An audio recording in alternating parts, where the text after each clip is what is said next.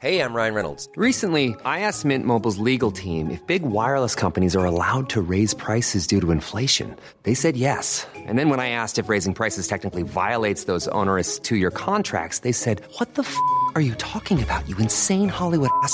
So to recap, we're cutting the price of Mint Unlimited from $30 a month to just $15 a month. Give it a try at mintmobile.com slash switch. $45 upfront for three months plus taxes and fees. Promo rate for new customers for limited time. Unlimited more than 40 gigabytes per month. Slows. Full terms at mintmobile.com.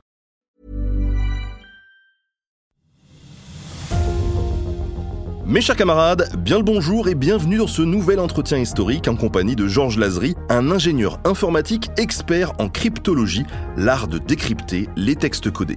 Il a d'ailleurs écrit une thèse hein, sur ce sujet et fait partie du projet Decrypt, un projet international visant à faciliter la recherche en cryptologie historique. Alors pourquoi je vous dis tout ça? Eh bien parce qu'il y a quelques mois, Georges et deux de ses collègues ont décrypté toute une série de lettres codées écrites par la reine d'Écosse Mary Stuart et conservées à la BNF. Cet entretien a donc été l'occasion de revenir bien entendu sur Mary Stuart et ses lettres, mais surtout sur la manière dont elles ont été décodées et plus généralement sur l'histoire des textes cryptés et sur les méthodes pour les déchiffrer.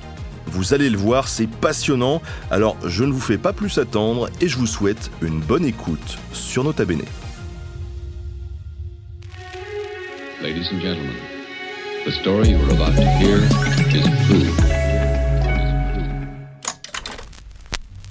Bonjour Georges, Bonjour. comment ça va Ça va, merci et merci de m'avoir invité. En tout cas, je sens que ça va être un sujet absolument euh, passionnant. Je sais que les, on a eu euh, des émissions qui ont déjà traité de lettres euh, codées ou de, de mathématiques un peu étranges sur, sur la chaîne Nota Bene et Nota Bonus et, euh, et vraiment ça a rencontré son public. Alors toi, comment tu en es arrivé à t'intéresser au déchiffrage des textes codés? Alors, quelques mots sur mon parcours, je suis né en France. J'ai quitté la France à peu près 40 ans. J'ai fait des études secondaires en France. C'est-à-dire que euh, j'ai pas tellement l'occasion de parler en français. Je travaille surtout en anglais. Alors, de temps en temps, je m'excuse d'avance de faire des petites erreurs ou de chercher mes mots. Euh, j'ai fait une, des études de- d'ingénieur informatique. Euh, j'ai fait plus tard un MBA, un Master Business Administration. Et puis, euh, récemment, j'ai fait aussi la thèse de doctorat que Benjamin a, a mentionné. Euh, j'ai travaillé euh, pendant quelques dizaines d'années. Ma carrière, ce sont des, s'est passé dans des sociétés de haute euh, technologie. Et j'ai travaillé en tant que programmateur, puis euh, des rôles de direction de département de recherche, de, de sales et de marketing. À peu près une dizaine d'années, en 2013, euh, j'étais dans un start-up qui a dû fermer parce qu'il n'a pas obtenu de financement. Et euh, euh, bref, j'étais au chômage. Et j'ai découvert que après 50 ans, c'est beaucoup plus difficile de trouver, des, de trouver un travail. Et j'avais bien compris que ça sera non seulement difficile, mais ça prendra du temps. Alors je devais m'occuper. Je ne pouvais pas euh, rien que penser au travail et, être un peu déprimé pour ne pas en trouver. Et j'ai cherché quelque chose qui m'intéressait. Alors, comme j'étais un peu manager les, les dernières dizaines d'années, j'ai euh, décidé de revenir un peu à la programmation et euh, j'ai mis à jour mes connaissances. C'est c'est une bonne idée pour rechercher du travail. Et j'ai cherché des sujets euh, qui me permettraient d'appliquer mes connaissances en programmation. Et très rapidement, je suis arrivé au monde des codes secrets. J'ai commencé à casser des petits codes secrets. Au début, des codes secrets assez faciles et de, plus en plus difficiles. Il y a des sites Internet, d'ailleurs, qui publient des challenges ou bien des codes historiques et ils les offrent ça au public et que n'importe qui peut essayer de les casser. Euh, au début, c'est vraiment les plus, les plus faciles. Et puis, à un certain moment, je cherchais quelque chose de plus difficile, de plus stimulant. Je suis tombé sur une liste dans un site Internet qui s'appelle, euh, un nom comme ça un peu, un peu euh, bizarre, qui s'appelle The World Greatest Unsolved Cipher. En fait, C'était une liste d'à peu près une trentaine de chiffres historiques qui n'avaient pas encore été cassés. Alors, je me suis dit, bon, je vais essayer un de ces chiffres. Euh, Je pense pas que je vais le casser, mais quand même, ça vaut le coup de- d'essayer. Et j'ai choisi un chiffre qui s'appelle la double transposition. C'était un chiffre euh, qui était utilisé par la, par la Stasi, c'est-à-dire les services de renseignement est-allemands pendant la guerre froide. Et la personne qui avait euh, publié ce, ce problème, c'était en fait l'ex-directeur de la BSI. La BSI, c'est l'équivalent de la NSA en Allemagne. C'est le responsable d'interception de messages, de, casser les codes. Et après euh, être, parti en retraite, il avait décidé de publier ce problème. Il avait plus de secret parce que personne n'utilisait maintenant, après l'unification de l'Allemagne, n'utilisait ce code. Il a, publié ce, problème et puis il pensait que c'était incassable. Euh, j'ai travaillé là-dessus, j'ai cherché plusieurs méthodes euh, pendant deux, trois mois. À un certain moment, ça devient obsessif, c'est-à-dire que euh, je peux pas laisser ce problème de, problème de côté. Je veux à tout prix le casser. Et je commence même à négliger un peu la recherche du travail. Je passais un peu de, de jour et de nuit à travailler là-dessus. Et très rapidement, je comprends que les méthodes conventionnelles pour casser les chiffres ne marchent pas. Il faut quelque chose un peu plus spécial, un peu plus innovatif. Et j'ai réussi à trouver une solution, une méthode qui s'appelle divide and conquer, c'est-à-dire diviser pour, euh, pour conquérir. C'est une méthode de cryptographie euh, et qui permet de casser le problème en deux étapes. Et chaque étape est plus facile à casser que les deux étapes en même temps. Et après pas mal de d'essais, des heures de calcul, mon ordinateur tournait, tournait, tournait euh, jour et nuit. Brusquement, je vois la solution elle a pris la solution. C'était absolument surpris. Euh, je m'attendais pas du tout à trouver la solution. Un, un moment vraiment, vraiment très émouvant. J'ai envoyé cette solution à des, aux experts en Allemagne qui s'occupaient de, ces, de, ces, de recevoir les réponses. Ils étaient incrédules et ils m'ont même pas répondu parce qu'il il m'a dit plus tard qu'il recevait plein de réponses bidons et de solutions bidons à ce problème et qu'il ne pensait pas que ça allait être résolu.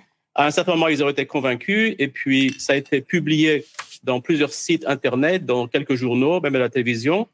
Et grâce à ça, j'ai trouvé du travail parce que euh, je, joue au ping-pong une fois par semaine avec quelqu'un et je lui racontais l'histoire, comment j'ai cassé le code. Je lui ai aussi raconté que je cherche du travail. Alors, il dit, écoute, Georges, mon mari travaille dans un des GAFAM.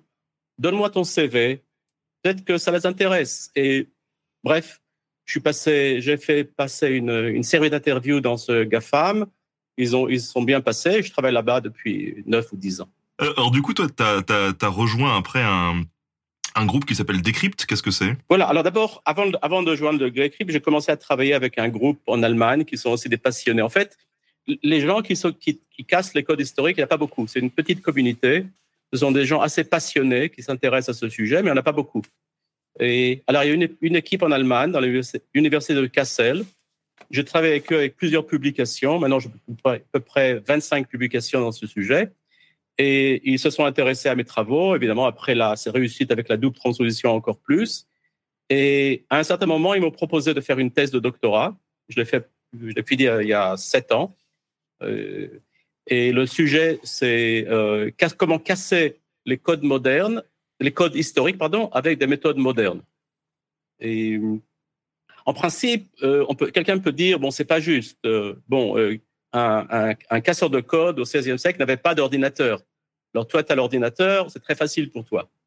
Mais ça, c'est pas, pas toujours vrai. Il y a des codes, même historiques, qui sont toujours, même, même aujourd'hui, toujours très difficiles à casser. Il y a même quelques codes historiques que je n'arrive pas à casser avec les meilleures méthodes et les mêmes les, les plus forts ordinateurs. Et bref, alors c'est pour ça que j'ai écrit cette thèse de doctorat, comment trouver une méthode assez des méthodes assez efficaces. Quelqu'un qui s'intéresse, qui veut casser des codes, euh, je lui propose de, de regarder cette, euh, cette thèse. Et puis plus tard, on a joint un groupe, euh, le groupe Decrypt. C'est un groupe que vous avez, présenté. C'est un groupe plusieurs universités en Europe.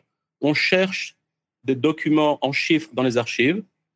On obtient des copies digitales ou bien on prend nous-mêmes des photos on les met dans une base de données et on les casse.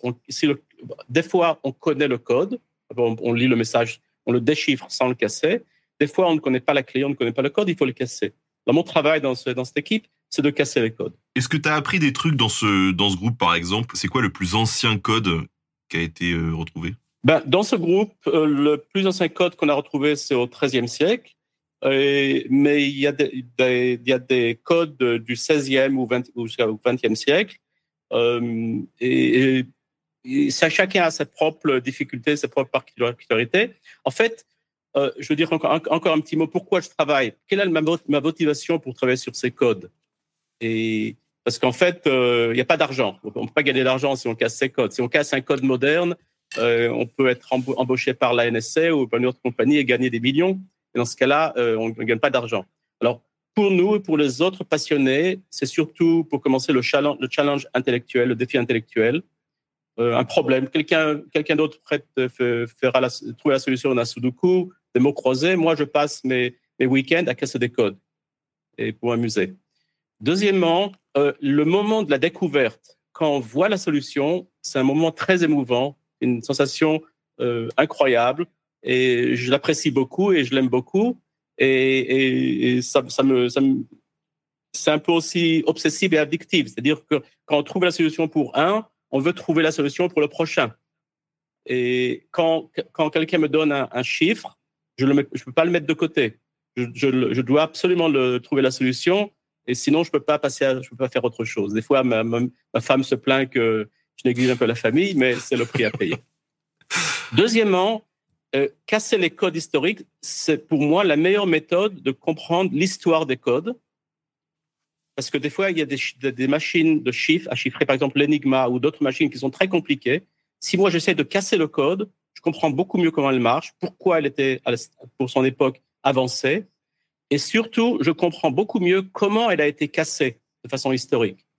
C'est-à-dire que si tout le monde connaît l'histoire de, de l'Enigma, la machine allemande euh, utilisée pendant la Deuxième Guerre mondiale, Alan Turing et d'autres mathématiciens ont cassé cette machine, quand on lit un rapport technique, c'est très difficile à comprendre. Mais si on essaye d'abord par soi-même de casser le code, on a beaucoup plus de chances de comprendre qu'est-ce qu'il a fait exactement et de comprendre surtout pourquoi c'était des idées de génie et très avancées et très impressionnantes. Oui, ça permet de te confronter aussi au même problème que ce qu'il lui a pu rencontrer. Voilà, un peu plus de ressources euh, de, technologiques, mais en principe, c'est toujours le même problème de base. Et troisièmement, euh, si euh, si on a de la chance, on peut des fois tomber sur des, des, messages qui ont de la valeur historique. On peut contribuer à la recherche historique. Le cas de Marie Stuart est un cas très évident. J'ai des dizaines d'autres euh, codes que j'ai cassés qui ont aussi de l'importance. aucun n'a eu le retentissement médiatique des codes de Marie Stuart, mais quand même, ils ont de l'importance. Alors, on peut passer maintenant plus ou moins à l'évolution des codes, comment ils se sont développés dans l'histoire. Je peux en parler un petit peu. Euh, l'évidence, les, indications les plus anciennes euh, d'utilisation utilisation de, de codes secrets, de chiffres, c'est euh, dans l'Antiquité. Les Hébreux, par exemple, dans la Bible, il y a un exemple de chiffre qui s'appelle le code Adbash, ou bien il, il renverse l'ordre de l'alphabet hébreu. les Grecs avaient aussi un, un, moyen de communiquer qui s'appelle le sital. c'est un bâton avec une bande euh, en caoutchouc et en, en, cuir, ou bien on écrit le, texte sur la bande et puis on l'enroule, et quelqu'un de l'autre côté doit avoir la même, le même bâton pour la lire. Un code assez, plus, célèbre, c'est le code César. Plutarque raconte, l'écrivain euh, latin et romain Plutarque raconte que César euh, se servait d'un code assez simple. le principe de ce code, c'est le décalage de l'alphabet. C'est-à-dire que, par exemple, si on décale par une lettre, le A deviendra le B, le B deviendra le C. Si on décale par deux lettres, alors le A deviendra le C, le B deviendra le D, etc. Et en fait, c'est un, code assez simple parce qu'en fait, pour le casser, on n'a rien qui a, essayé toutes les possibilités de, décalage, mais quand même, c'est un exemple de code pendant l'Antiquité. Ensuite, euh, la science de, des chiffres, des codes, euh, s'avance surtout dans le monde arabe, plus tard. Euh, et, la plupart des, chiffres à cette époque-là sont des chiffres de substitution. Alors, il y a plus ou moins deux catégories de chiffres, les chiffres de substitution et des chiffres de transposition. Substitution, ça veut dire qu'on remplace chaque lettre de l'alphabet par une autre lettre ou un autre signe. Transposition, ça veut dire qu'on mélange les lettres du message. D'accord? Alors, la plupart des chiffres au premier, dans, au premier millénaire, ce sont des chiffres de, de substitution. Et très rapidement, à un certain moment, les Arabes comprennent, ils s'en servent beaucoup, ils comprennent qu'il y a une faiblesse. Et cette faiblesse, c'est une faiblesse qui a été, euh, été présentée par le mathématicien Al-Kindi au IXe siècle. C'est l'analyse de, fréquence. Alors, pour comprendre l'analyse de fréquence, euh, on, peut voir, si on regarde un, un texte en français, on, on remarquera que la lettre E est la plus fréquente. près de 12% des lettres, ce sont des E. 6% des lettres, ce sont des T. Et ensuite, on a I, O, N, S et tout ça. Alors, si on regarde un texte en chiffres et on compte le nombre de fois qu'on voit chaque symbole, si on voit un symbole avec 12%, c'est probablement le E. 6%, probablement le T. Comme ça, si on, si on récupère plus ou moins les 4 ou 5 lettres les plus fréquentes, on peut compléter le reste et casser le code. Alors, ce qu'on voit, et surtout euh, à la fin du, euh, du, du, Moyen Âge et à la Renaissance, surtout à la Renaissance, on voit l'introduction des codes homophoniques. Un code homophonique, c'est un code en, grec homophone, ça veut dire le même son. Un code homophonique, c'est un code où pour chaque lettre de l'alphabet, par exemple le E, on a plusieurs symboles qui le représentent. Et ça permet de ne pas avoir de symboles qui ont une fréquence trop haute. Ils sont plus difficiles à détecter et le code devient plus sécurisé.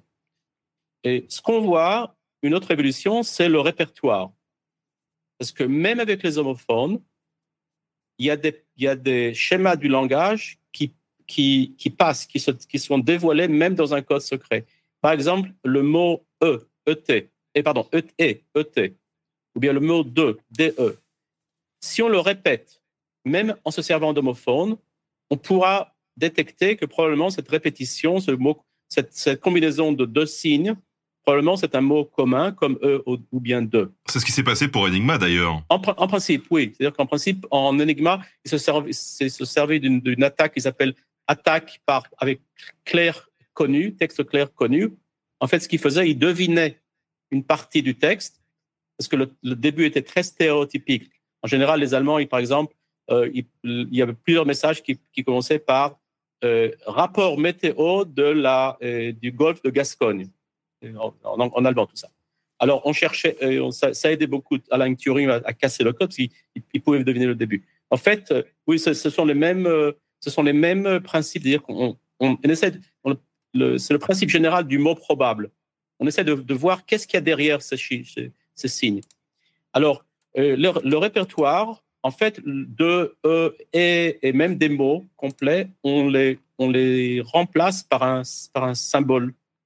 Et, en plus de ça, on commençait à, remplacer aussi des noms de personnes, des rois, des souverains, et des places, des pays, des villes. Alors, la combinaison de codes homophoniques et de répertoire donnait un code beaucoup plus sécurisé les, plus avancés dans, ce, dans, dans cet art, c'était les Italiens. Et on peut comprendre ça très bien parce que des, des villes comme Venise, Gênes, au 14e, 15e siècle, c'était des, géants commerciaux et euh, ils ont plus ou moins introduit la notion euh, de représentant permanent. L'ambassadeur, en fait, les ambassadeurs, c'est quelque chose qui est assez moderne. C'est pas, euh, il avait pas d'ambassadeur. Dans l'Antiquité, il n'y avait pas vraiment d'ambassadeurs, il y avait des envoyés. Alors, mais quand le représentant est permanent, on doit communiquer avec eux. Et alors, ils avaient besoin de chiffres parce que quelqu'un qui, si quelqu'un envoie une lettre euh, à son représentant, euh, cette personne peut être arrêtée, cherchée. Des fois même, euh, on cherche, on cherche dans ses bagages pendant qu'il dort. Euh, il y avait ce qu'on appelait les, chambres noires, qui étaient leur spécialité, c'était d'avoir une lettre pour même deux trois heures, ouvrir la, cire, le tampon de, cire, la copier et remettre la cire de façon à ce que personne ne voit qu'on a ouvert la lettre. Alors évidemment, euh, pour euh, des transports euh, non sécurisés, on doit chiffrer pour sécuriser le, contenu. Et si on a un, ambassadeur éloigné, on doit chiffrer ces, communications. Alors les, Italiens étaient très avancés, surtout Venise, et les papes. Les papes avaient leurs nonces, qui, les cardinaux, qui étaient dans plusieurs pays, qui devaient communiquer avec eux, des Italiens en principe et communiquer avec elle. Maintenant, je peux parler un peu de mon projet sur les codes italiens, si vous voulez, si tu veux. Ah oui, oui. À part, en partie de, à part du projet de, de, de Decrypt, on a obtenu des centaines de, de documents euh, des archives secrètes du Vatican et, euh, des, des, documents en code qui sont de, du 16e au 18e siècle. Et mon rôle, c'était de les casser. Et je les ai cassés avec plusieurs méthodes. Euh, une partie de, ce que, de ces méthodes sont décrites dans, dans, ma thèse, mais je peux plus tard expliquer un peu plus. Et euh, d'autres codes, je les ai cassés parce que j'ai trouvé aussi des, des, lettres en clair. Alors, si on voit la correspondance entre une lettre en clair et une lettre en chiffre, on essaie de deviner quelle, quelle est euh, le, la signification de chaque symbole. En fait, c'est plus ou moins comme la, la, pierre de Rosette. C'est une pierre de Rosette pour un code. On peut, on peut, selon la, la correspondance, la pierre de Rosette qui a permis à Champollion de casser les codes des hiéroglyphes. Alors, si on trouve un, texte clair avec le, un code, on peut euh, récupérer aussi le code. Au total, il y avait à peu près 20, 20 codes différents, 20 tableaux en, en, chiffrés différents, et, de certains simples, certains très compliqués, certains que maintenant je trouve incassables. Alors sur les 20, je n'en ai cassé que 18. Il y en a d'autres qui ont cassé un, un autre et un autre qui n'est pas encore cassé. Et ce sont tous des codes homophoniques avec plus ou moins un répertoire plus grand ou plus petit. Euh, les contenus sont très intéressants. On est maintenant en train de les analyser. Euh, c'est tout en italien. D'ailleurs, c'est pas en latin. C'est très étonnant. On s'attendait au latin, mais en fait, c'est tous en italien. Et euh, une grosse partie, ce sont des, des gossips, des commérages politiques, des plaintes et, et, des demandes d'argent. Et aussi, c'est la période de, la Réformation alors, euh, beaucoup d'injures pour les protestants, les scélérats, les hérétiques et tout ça. Et, et bref, il y, a, beaucoup, y a beaucoup de contenu, mais c'est beaucoup de travail. Moi, je ne lis pas l'italien, alors c'est quelqu'un d'autre qui s'en occupe.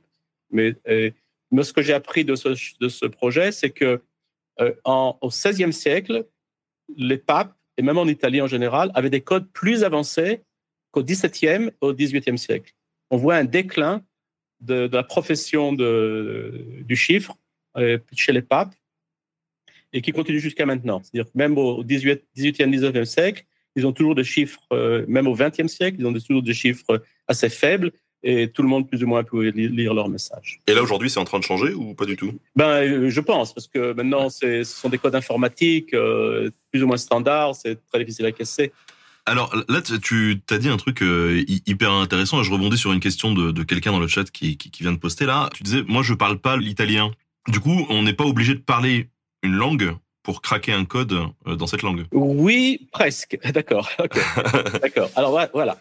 Euh, ce que je cherche, je vais parler maintenant de ma, de ma méthode. En fait, je crois c'est une bonne occasion de parler de la méthode. La méthode dont je me sers, ça s'appelle hill climbing, en français l'escalade. Alors que ça veut dire l'escalade?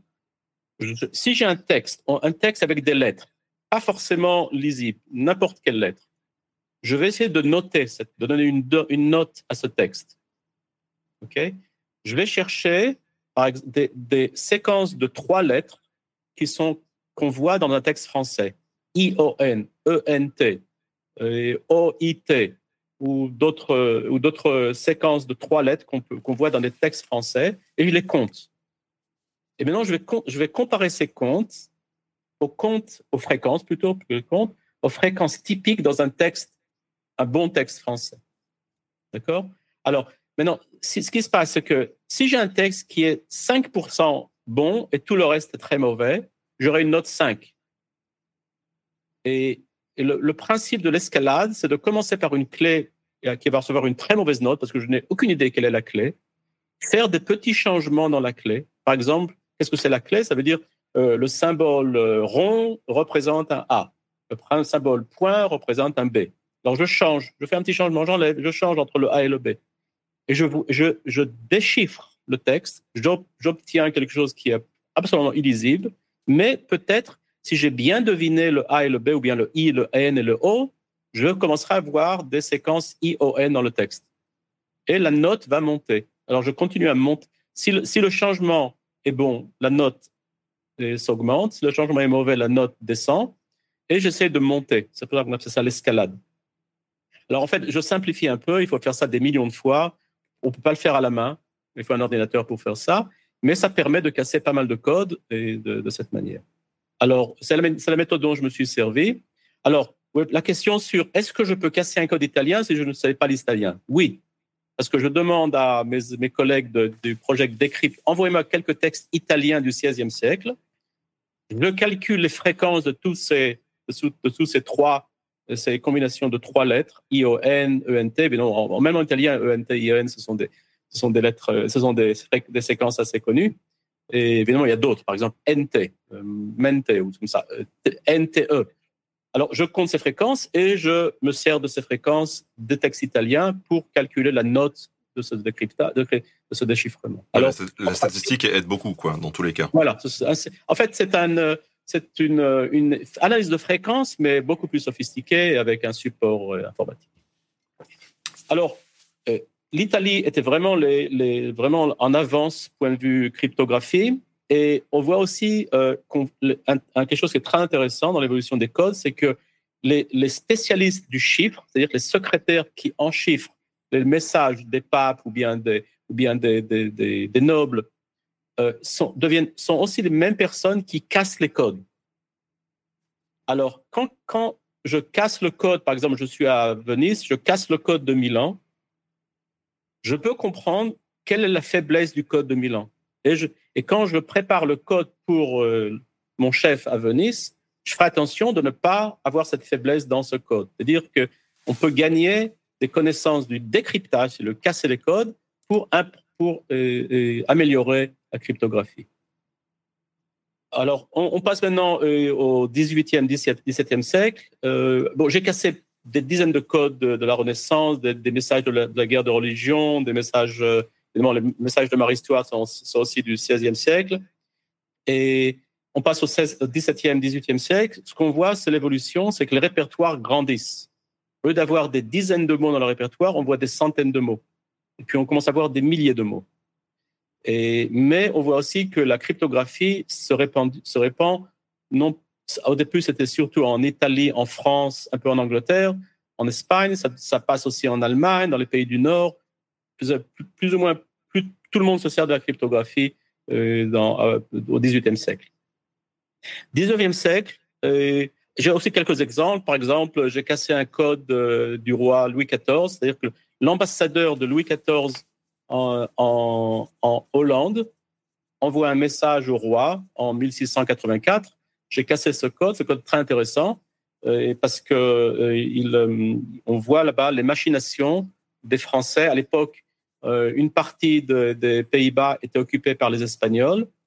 Et on voit que Louis XIV essaie de contrer l'influence des Espagnols en, Espagne, essaye d'acheter et carrément des députés dans le Parlement d'Amsterdam pour qu'ils s'opposent à une levée d'armes, une levée de fonds des Hollandais pour euh, le profit des, Espagnols.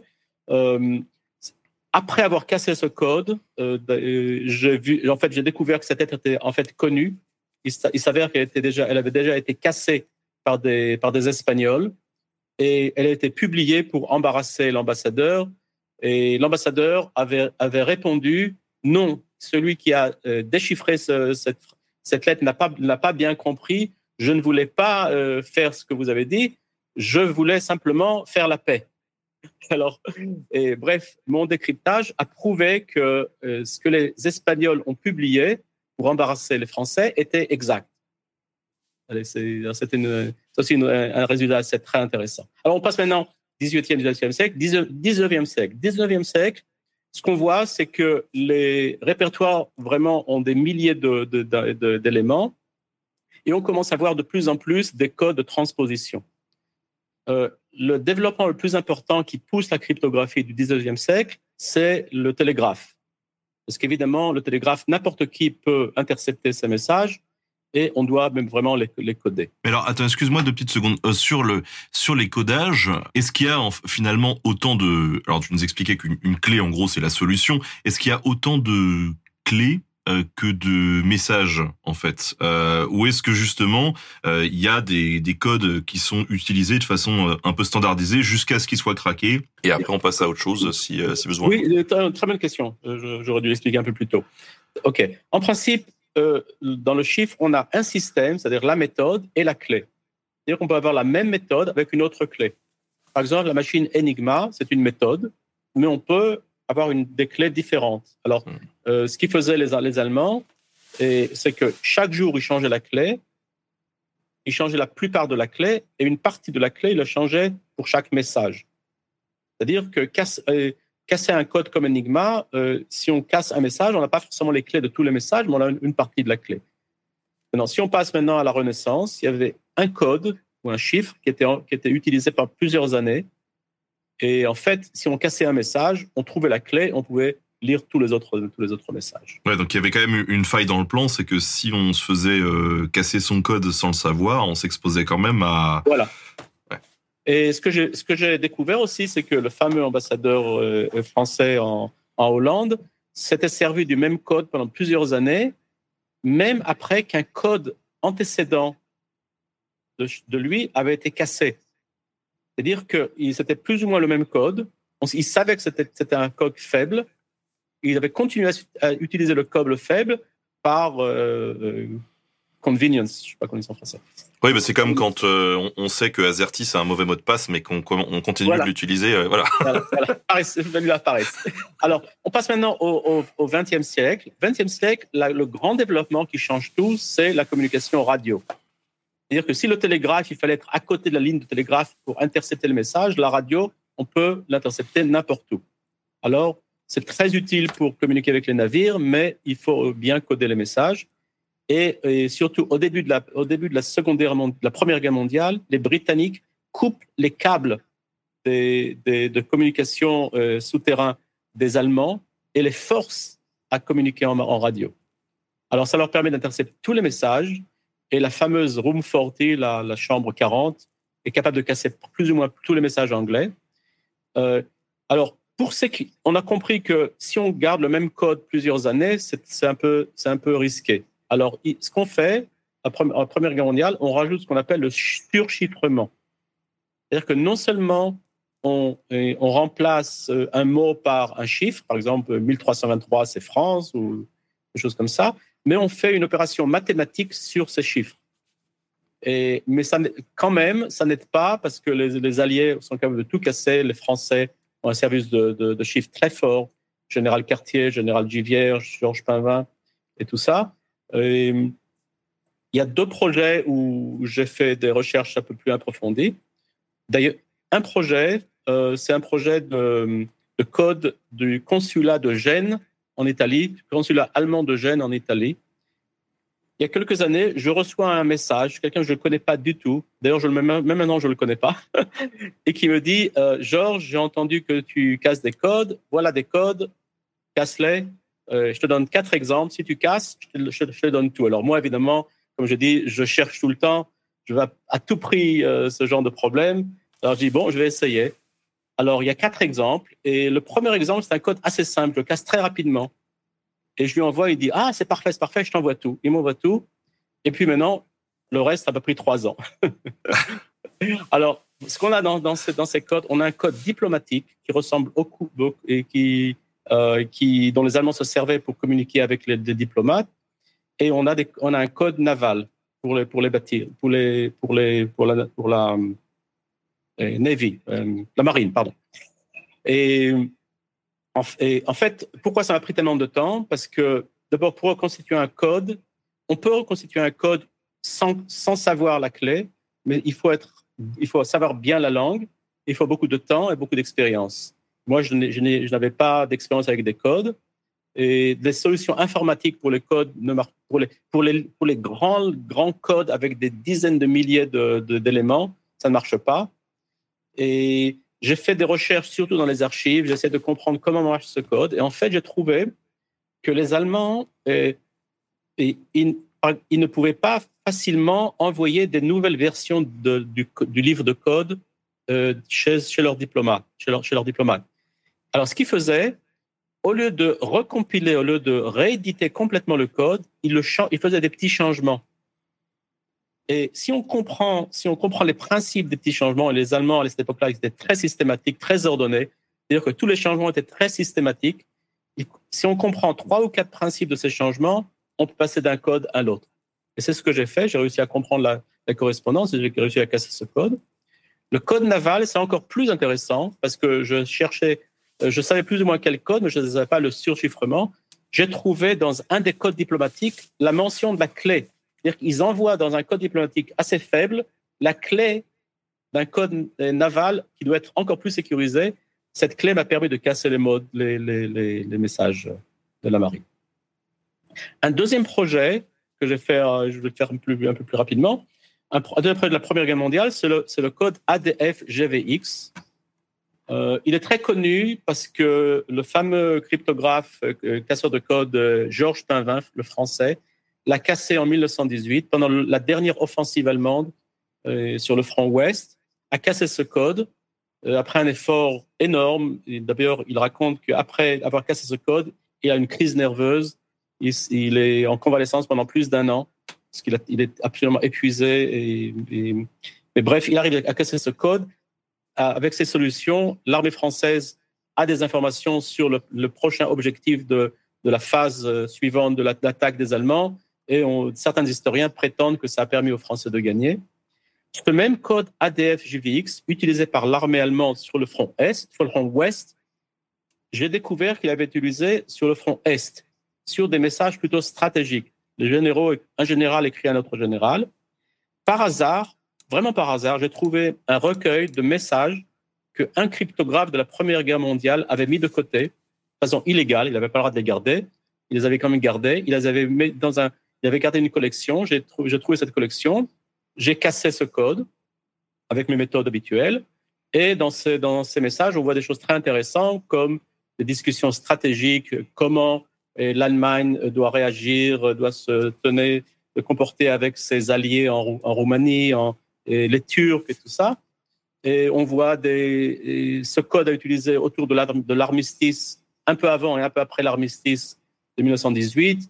On voit par exemple, il y a les mutineries en, Allemagne. Euh, par exemple, des messages disent euh, il faut euh, détruire tout le matériel cryptographique, il ne faut pas que ça tombe aux mains des mutins.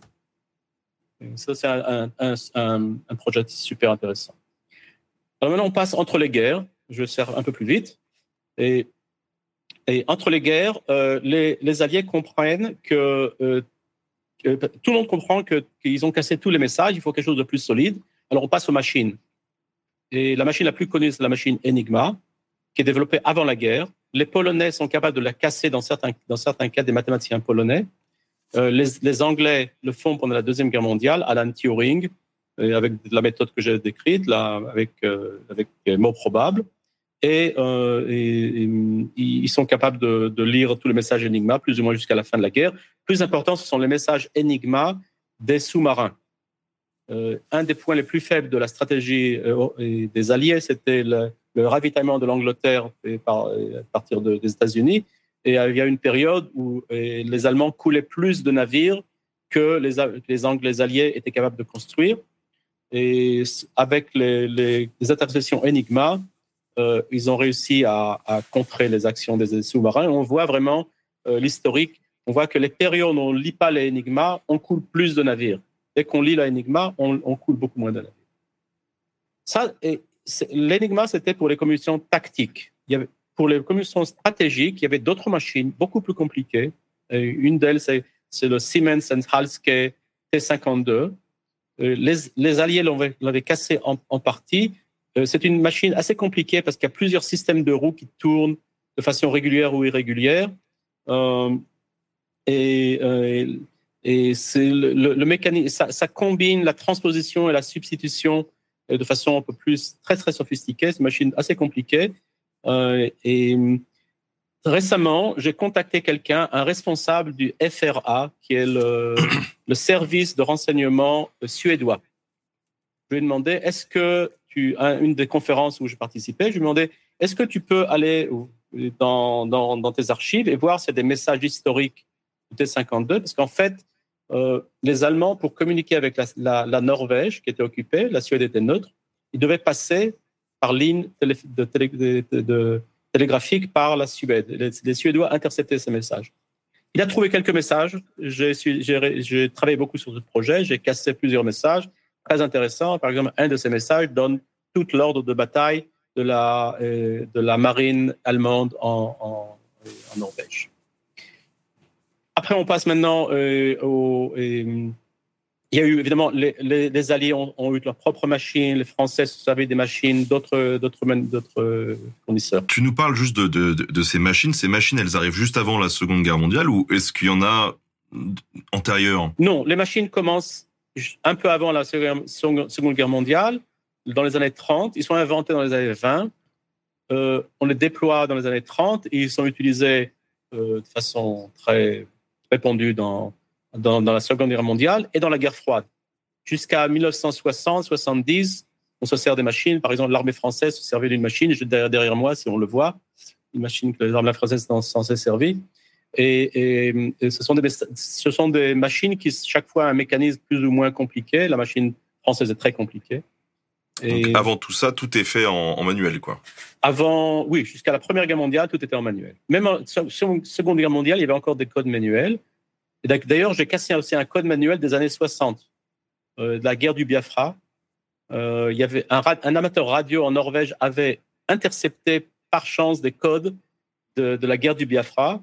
Il les a mis de côté parce qu'il avait peur qu'ils soient trop euh, sensibles et trop de choses trop, confidentielles. Et puis après, il y a quelques années, il les a publiés. J'ai cassé ces codes. Ces codes sont très intéressants. On voit le Biafra, c'était l'État sécessionniste au, Niger, au Nigeria. Et il y avait aussi la famine. C'était un drame euh, terrible. On voit vraiment euh, tous leurs euh, efforts pour avoir du support international, pour avoir des, armes et tout ça. Voilà. Et maintenant, on arrive au monde moderne. On, passe de machines aux ordinateurs. On casse les machines avec des ordinateurs, on, on enchiffre avec des ordinateurs, on casse les chiffres des, ordinateurs. On parle maintenant de, l'informatique quantique qui permet maintenant de casser certains chiffres. Mais on parle aussi maintenant de, cryptographie post-quantique. Ce, ce sont des codes qui pourront résister aux attaques des ordinateurs quantiques. Et surtout, le très important, c'est que maintenant, comme les codes sont de plus en plus difficiles à casser, on se sert, les services de renseignement se servent surtout de cyberattaques. C'est de placer un virus quelque part dans un ordinateur et de tirer directement le clair de l'ordinateur, c'est beaucoup plus c'est beaucoup plus facile maintenant de, que de casser un code. Donc il y a un déclin de, de du codage en fait? Non, parce que le, le codage, euh, tout, tout, tout, est codé maintenant. Euh, L'internet, euh, les, euh, mais c'est beaucoup, beaucoup plus. Il y a, il y a un, certain déclin de. Euh, on ne peut plus casser tout. Les Anglais avaient tout cassé en, la Première et Deuxième Guerre mondiale. Euh, ils ne peuvent plus maintenant tout casser. Ils peuvent casser maintenant peut-être des, des, systèmes euh, de, de, services un peu moins avancés, mais euh, les Américains, pour casser un code russe, ça devient de plus en plus rare. Alors pour en revenir au code dit euh, historique, on va mettre plein de guillemets, donc euh, en gros tout ce qui était à, à, avant nous, est-ce que c'est parce qu'un message est codé qu'il est sensible ou intéressant? Parce que tout à l'heure, en fait, tu nous parlais de, de ragots, quoi. Pourquoi aller, euh, pourquoi aller coder des ragots? Il y, avait des, il y avait des envoyés, des, des, des, des, nonces qui, qui écrivaient tout en chiffres. Il y en avait d'autres qui, qui, qui, qui écrivaient tout en clair et d'autres qui mélangeaient le clair et le chiffre. Mais ce qu'on voit, c'est que de plus en plus, il y a des études sur ce sujet. Euh, la plupart du temps, les, on, on, veut encoder pour cacher la communication, mais des fois, ça commence à devenir, je sais pas, c'est en français, euh, status symbol, un symbole mmh. de statut. C'est-à-dire que écrire en code, ça veut dire je suis important. Et on voit que vraiment des gens écrivent dans les, dans les lettres des choses euh, absolument. ils ne doivent pas être codés. D'ailleurs, c'est une mauvaise idée de coder des choses banales parce que plus il y a de matériel pour le casseur de code, plus c'est facile à casser le code. Alors, il faut se servir du code uniquement vraiment pour les choses euh, très sensibles. Selon toi, quels sont les, les paramètres qui, qui rendent un code plus difficile à casser qu'un autre? Alors, ça dépend beaucoup de la technique. Et, et, et par exemple, il y a des. Euh, je te donne un exemple les codes de homophoniques avec répertoire. Plus il y a d'homophones, c'est-à-dire que par exemple, le E est représenté par 5 symboles ou 10 symboles, et plus le répertoire est grand, plus c'est difficile à casser. Évidemment, si on a un code avec euh, 50 000 entrées dans le code, des fois on met, même des phrases dans ce code. On dit attaquer demain, ça sera, un code. Et alors, plus il est grand, plus c'est plus difficile. Des fois, euh, par exemple, des codes de transposition, euh, il y a la longueur de la clé. La longueur de la clé qui définit euh, le processus pour mélanger le, les lettres du message. Alors, plus la clé est longue, plus difficile. C'est comme, comme un mot de passe. Plus le mot de passe est long, plus difficile à deviner. Alors, euh, dans d'autres, euh, dans les machines, des fois, on complique. C'est-à-dire qu'on fait plusieurs étapes. Par exemple, le code ADF GVX, c'est un code à deux étapes. D'abord, on fait une substitution et après, on fait une transposition. Donc, une code multi-étape. Maintenant, par exemple, le code moderne AES, il y a euh, une 16, à peu près 16 étapes. Et chaque étape confus, euh, diffuse l'information de façon à ce que ce soit beaucoup plus difficile à casser. Alors, euh, quand on a euh, préparé cette émission, tu nous disais justement que bah, une phrase qui est symbolisée par euh, un, un, code, ça s'appelle un nomenclateur, c'est ça je... Oui, on peut, le répertoire, on passe à le nomenclateur, oui. D'accord. Et que, comment on fait en fait pour pour savoir que ce code-là, c'est un nomenclateur, c'est en fait une phrase? Si on n'a pas la clé. Ouais. Alors, il faut beaucoup d'expérience et, et on essaie de deviner. Et il y a aussi beaucoup d'erreurs. Et de temps en temps, on tombe sur un, on tombe sur un, par exemple, les Allemands, ils faisaient une grosse erreur. Un diplomate allemand codait un article dans un journal, par exemple italien, il le codait entièrement. C'est-à-dire que euh, plus ou moins selon la longueur de, l'article, on pouvait plus ou moins savoir cet article-là. Alors des fois, des fois, il y avait des erreurs opérationnelles, mais en principe, euh, quelqu'un qui connaît bien la langue, qui connaît bien ce matériel, parce qu'il faut bien connaître le matériel, non seulement la langue, il faut connaître le matériel, quel genre de message, quel est le contenu du message. Il y a des abréviations, il faut bien les connaître. Il y avait d'abord des départements euh, à Bletchley Park où ils cassaient les codes Enigma. leur seul rôle, c'était de comprendre les abréviations. Et alors, si on connaît bien le texte, on peut commencer à deviner, on peut commencer à remplacer. On fait des hypothèses. Des fois, on se trompe. Des fois, on ne se trompe pas. Très important de marquer si c'est une hypothèse, marquer est-ce que c'est sûr, c'est pas sûr?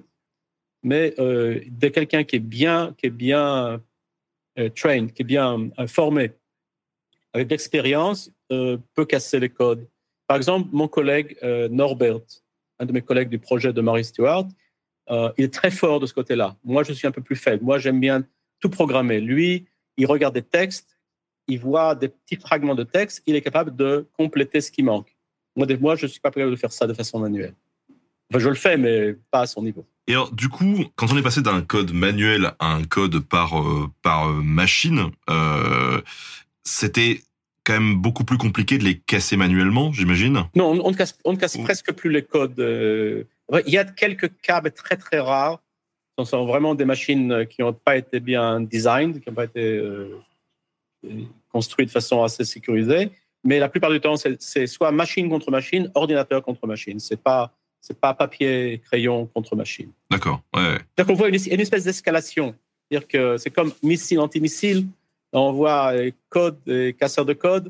Au début, c'est crayon contre crayon. Après, c'est crayon, c'est machine et machine contre crayon et tout ça.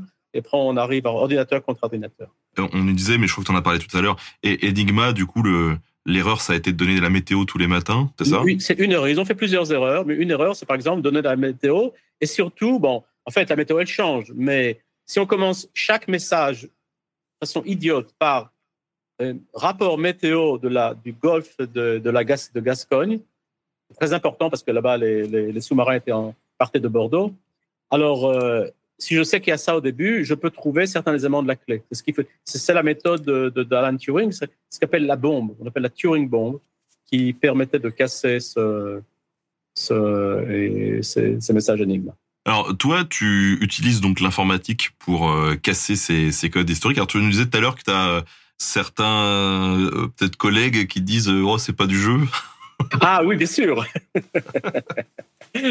Mais quand même, euh, il y a des codes que je n'arrive pas à casser quand même. Il y a des codes qui, me, qui sont très difficiles et il y a des codes que je n'arrive pas à casser. Comme quoi, les codes manuels, c'est pas parce qu'ils sont manuels que c'est forcément euh, moins bien en fait. Ils sont limités, c'est-à-dire qu'on peut pas. Y a, il y a on, si quelqu'un doit faire ce codage, cette, ce chiffrement, il doit faire une certaine, une certaines opérations. C'est-à-dire que si je lui dis euh, euh, pour chaque lettre remplace par un symbole, c'est facile. On remplace la lettre par un symbole. Mais si je lui dis remplace par les symboles, mélange et remélange et re-remplace, ça devient, c'est beaucoup de, c'est beaucoup d'étapes et il peut faire des erreurs aussi. C'est-à-dire que les, codes manuels ne pouvaient pas être très compliqués parce qu'aussi il y avait des délais de transmission. Euh, par exemple, l'ennemi va attaquer dans une demi-heure. Si ça, ça prend une heure pour coder ce message, il n'a aucune valeur. Alors, je propose qu'on s'attaque à un cas euh, pratique à Mary Stewart. Euh, tu vas nous expliquer un petit peu comment tu es tombé sur euh, sur ces documents, ce que tu comment tu as mis en place ce processus pour pour euh, pour casser le, le code et ensuite peut-être qu'on on reviendra aussi sur pourquoi c'est important euh, dans la compréhension de de qui était euh, Marie Mary Stewart.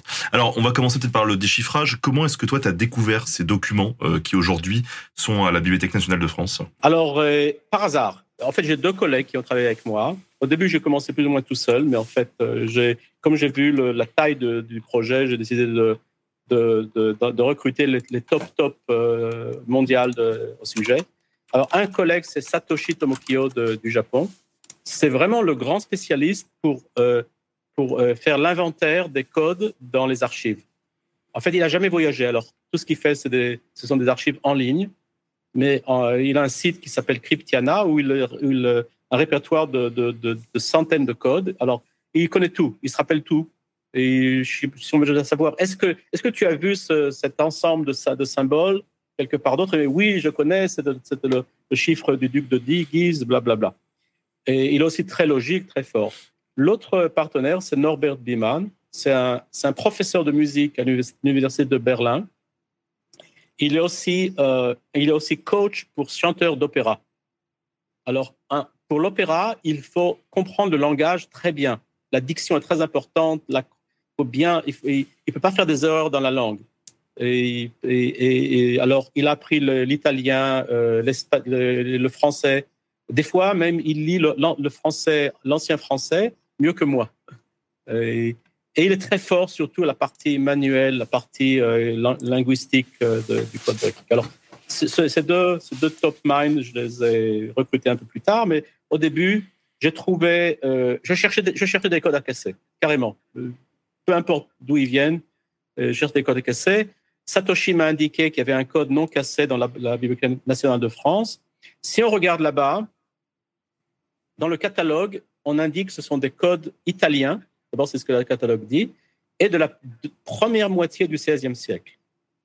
Alors, quelqu'un qui veut chercher du matériel sur Mar-Histoire, ce sera le dernier endroit où il ira, chercher. Mais pour moi, c'était des codes. Alors, si on voit un message, dans le message, on voit uniquement des symboles graphiques. On ne peut pas savoir qui les a écrits, pour qui, quand et où.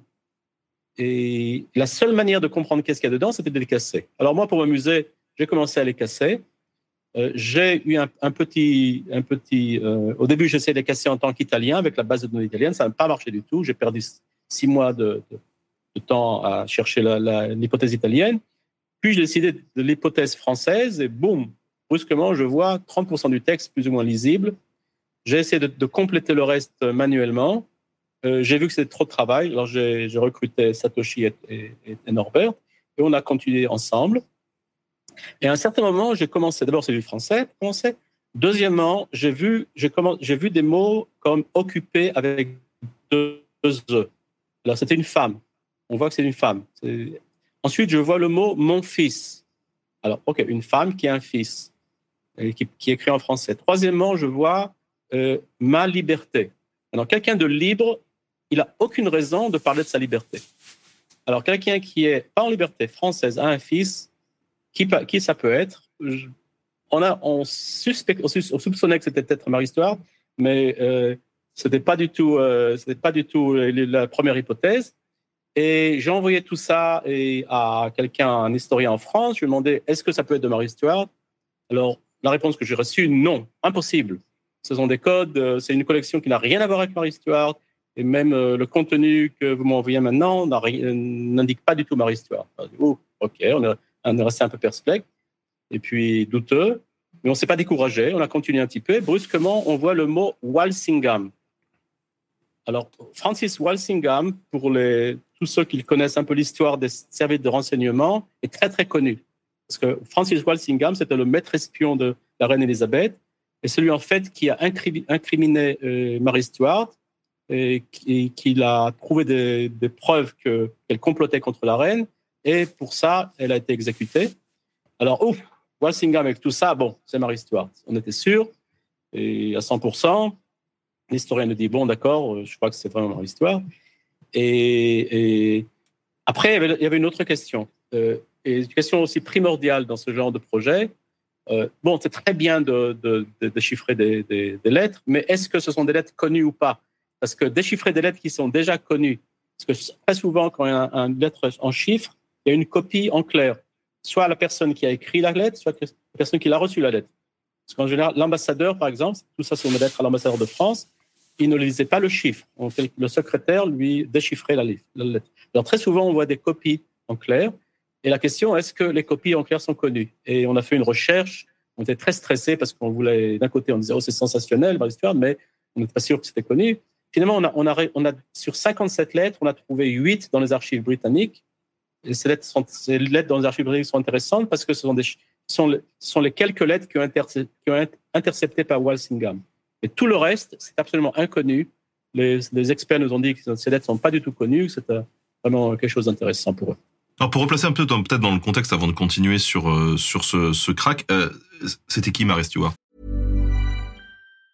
This Mother's Day, celebrate the extraordinary women in your life with a heartfelt gift from Blue Nile. Whether it's for your mom, a mother figure, or yourself as a mom, find that perfect piece to express your love and appreciation. Explore Blue Nile's exquisite pearls and mesmerizing gemstones that she's sure to love. Enjoy fast shipping options like guaranteed free shipping and returns. Make this Mother's Day unforgettable with a piece from Blue Nile. Right now, get up to 50% off at BlueNile.com. That's BlueNile.com.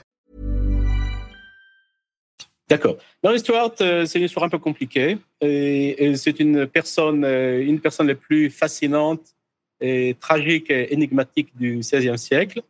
Et, et elle est née en, elle est, c'est la fille du roi d'Écosse et de Marie de Guise. Son oncle, c'est le cardinal de Guise, en fait, qui est son mentor pendant sa éducation. Ses cousins, c'est un de ses cousins, c'est le Balafré, le fameux troisième duc de Guise, et son frère, le, l'autre cardinal de Guise, qui a été assassiné. Ils ont tous les deux été assassinés par, euh, Henri III en, 1588.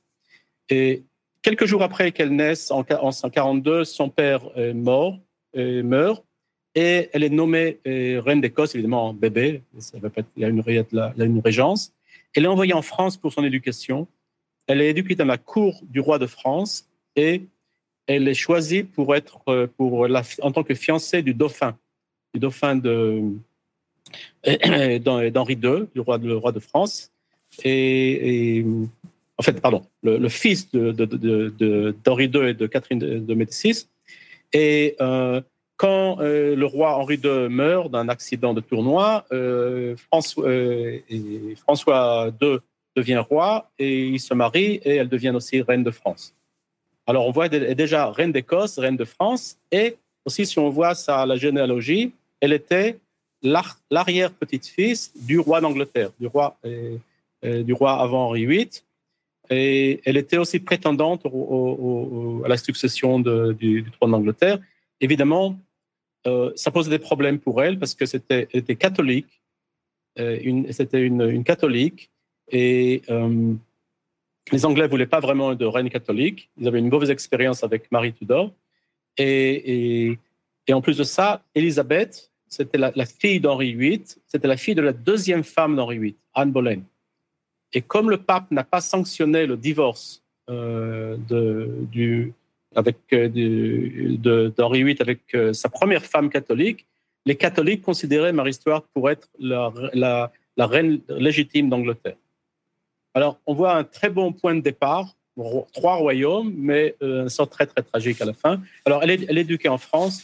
C'est une personne très intelligente, grande de taille, euh, très impressionnante, très belle. Euh, mais euh, tragiquement, son mari meurt un an après le mari, un an après qu'il est devenu roi, elle doit retourner en Écosse. Elle redevient reine d'Écosse.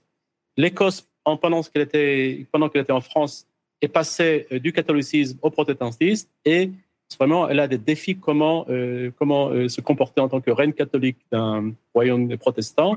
Plusieurs conflits pour essayer de solidifier sa position. Elle se marie avec un noble qui s'appelle Lord Darnley. Euh, ce, noble catholique il s'avère être quelqu'un de très ambitieux, euh, très méchant, violent et, très jaloux. Par exemple, il, euh, tue le secrétaire de Marie Stuart devant ses yeux, par jalousie, Rizzio. À un certain moment, ce fameux Darnley est assassiné. Il y a des rumeurs que Marie Stuart au moins savait, ou bien peut-être a, pris part à, à cet assassinat. Et, mais euh, Marie Stuart aggrave sa situation en se mariant avec un des suspects euh, de cet assassinat qui s'appelle Lord Bothwell, the Earl, Earl of Bothwell. Euh, les nobles, le peuple n'acceptent pas ça. Il y a une révolte elle est battue sur le champ de bataille, elle est emprisonnée, euh, on la force à abdiquer. Entre-temps, j'ai oublié de le mentionner, elle donne naissance à, son fils, euh, le fameux Jacques, James, qui deviendra euh, le, James le premier d'Angleterre plus tard, et qui devra, avant ça, il deviendra James le sixième d'Écosse. Et bref, elle est emprisonnée, elle arrive à s'enfuir et elle fait encore une autre erreur. Elle a fait beaucoup d'erreurs.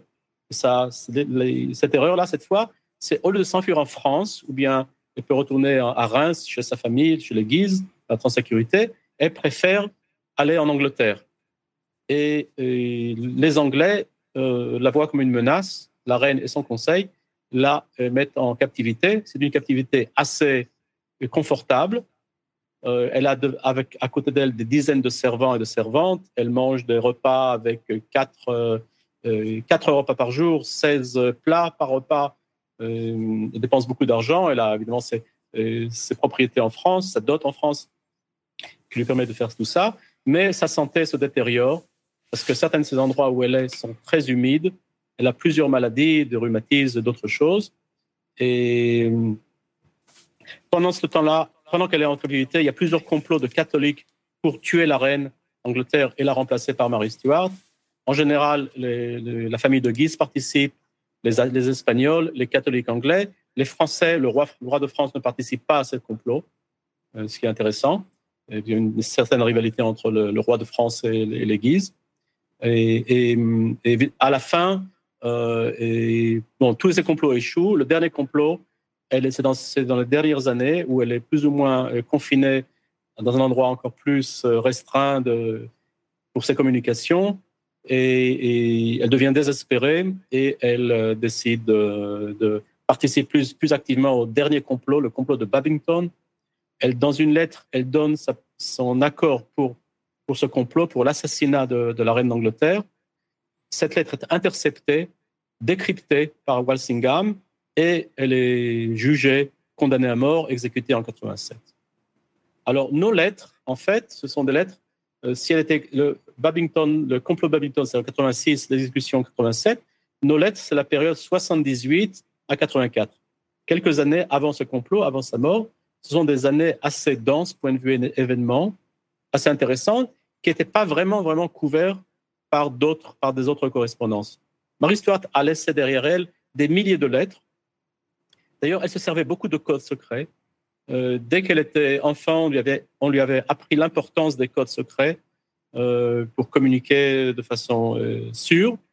Et il y a, dans les archives anglaises, il y a à peu près 100 tableaux de chiffrage différents qui ont été soit, soit capturés, soit reconstitués par les casseurs de code de Walsingham. Il y en a des dizaines d'autres qui existent ailleurs. Et elle savait très bien servir des codes. Et pendant qu'elle était en captivité, elle, elle n'avait pas grand-chose à faire. Elle écrivait beaucoup, une partie en code, une partie en clair. Euh, d'ailleurs, elle comprenait que les lettres en clair étaient bien surveillées. Mais elle, elle voulait aussi avoir une un canal de communication euh, plus secret. Et c'est ce qu'elle a établi avec euh, Michel de Castelnau, l'ambassadeur de France euh, chez Elisabeth. Et donc les lettres que vous avez retrouvées, c'est une correspondance avec ce, Michel de Castelnau? Exactement. Alors, en fait, il y avait, ces lettres n'étaient pas connues.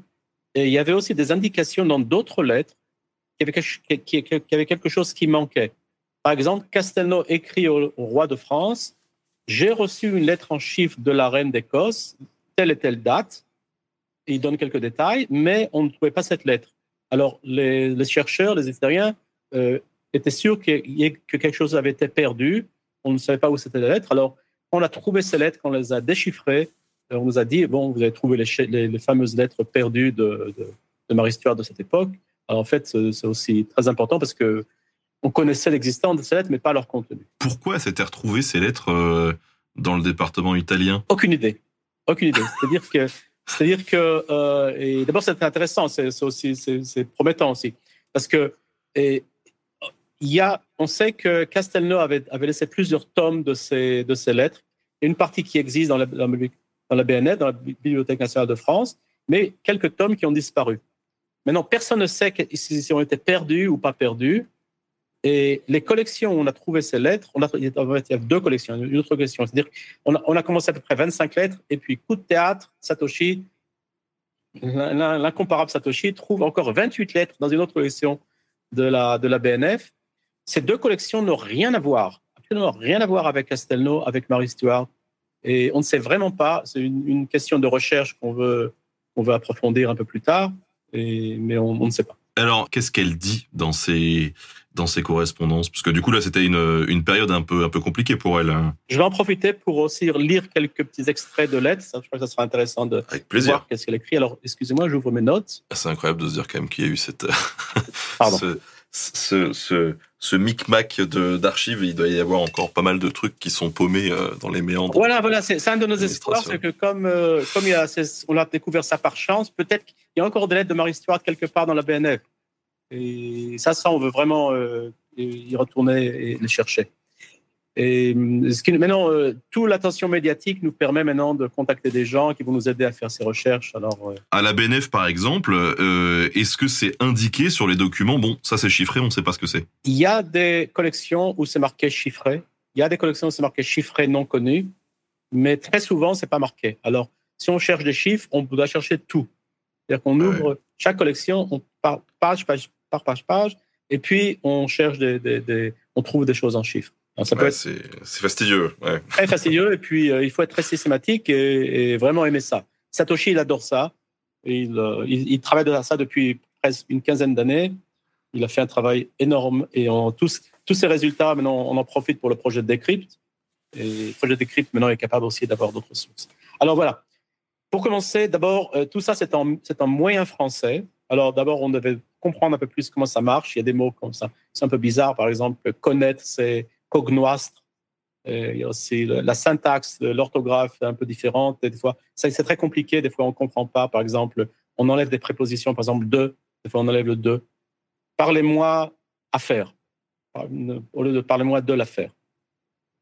Et aussi, il y avait pas mal d'erreurs de chiffrement. C'est-à-dire que le secrétaire qui a écrit les chiffres, qui a, qui a préparé ce chiffre, faisait des erreurs. À peu près 3 à 5 des symboles sont, mauvais. Alors, ça, ça, a pris pas mal d'efforts pour, euh, euh, déchiffrer tout ça. OK, alors je passe maintenant à quelques sujets. D'abord, il y a plein de sujets. Et, puis, euh, un, mot de réserve, l'interprétation ne vient rien que de commencer avec, le- avec les historiens. C'est-à-dire que on a quelques éléments qu'on comprend, mais il y a des éléments qui, qui restent à découvrir. À découvrir. Alors, d'abord, un sujet très, très fréquent, c'est sa santé.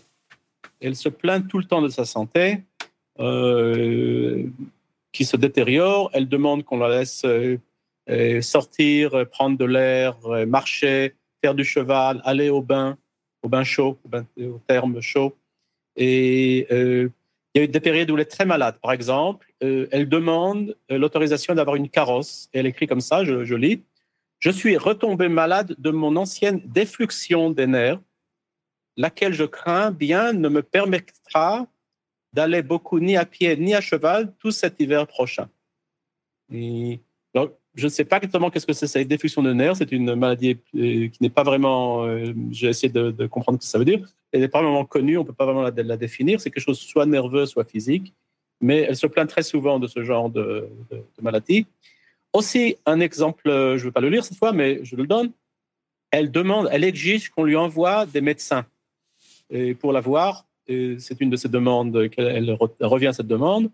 Et, elle demande qu'on lui envoie des médecins de France parce qu'elle ne fait pas confiance aux Anglais. Mais euh, on ne lui permet pas de voir un médecin français. On lui envoie deux, euh, médecins anglais. Et elle écrit à Castelnau, ces deux Anglais, je ne leur fais pas confiance. Euh, ce sont des gens qui travaillent pour Walsingham. Un d'eux est un alchimiste. Il m'a donné une prescription pour boire de l'or, de l'or potable, c'est-à-dire de l'eau avec de la poudre d'or. Il s'avère que c'était un traitement qui était assez, euh, bon, pas très très commun parce qu'il est, très- cher, mais en fait on se servait de ce traitement. Évidemment, elle refuse catégoriquement de, boire euh, cette eau potable, cette eau potable, et c'est les prescriptions. Elle dit à Castelnau, je ne touche pas à leurs pres- à médicaments. Et on voit euh, aussi euh, les relations ambivalentes avec la reine d'Angleterre. Alors, c'était deux cousines, cousines éloignées, c'était aussi deux reines. Alors, il y avait un peu d'affinité, mais c'était des rivales. Et dans les lettres euh, en chiffres, on, voit, on, le- voit. Par exemple, dans les lettres officielles, Marie Stuart appelle la reine ma bonne sœur. Dans les lettres en chiffres, elle appelle Seth Juan. Et en général, euh, le reste de la, phrase n'est pas tellement euh, positif. Et on voit qu'elle, même elle n'a jamais rencontré la reine, mais on voit qu'elle connaît bien son caractère. Et en général, euh, les lettres montrent qu'elle était un, très bon juge de caractère. Par exemple, elle écrit À la soudaine, elle, c'est la reine, se sent offensée et en, et en colère, avec paroles quelquefois injurieuses. Ce néanmoins, y ayant par après pensé à loisir, elle s'adoucit. Et ça, c'est connu. C'est-à-dire qu'il y a d'autres, euh, d'autres euh, euh, testaments de, de, cette, de, de ce comportement, qu'elle, a des crises de colère, elle s'énerve, elle s'énerve, on essaie de la calmer, on et puis elle, elle revient à sa raison, et puis elle, elle, elle, elle prend.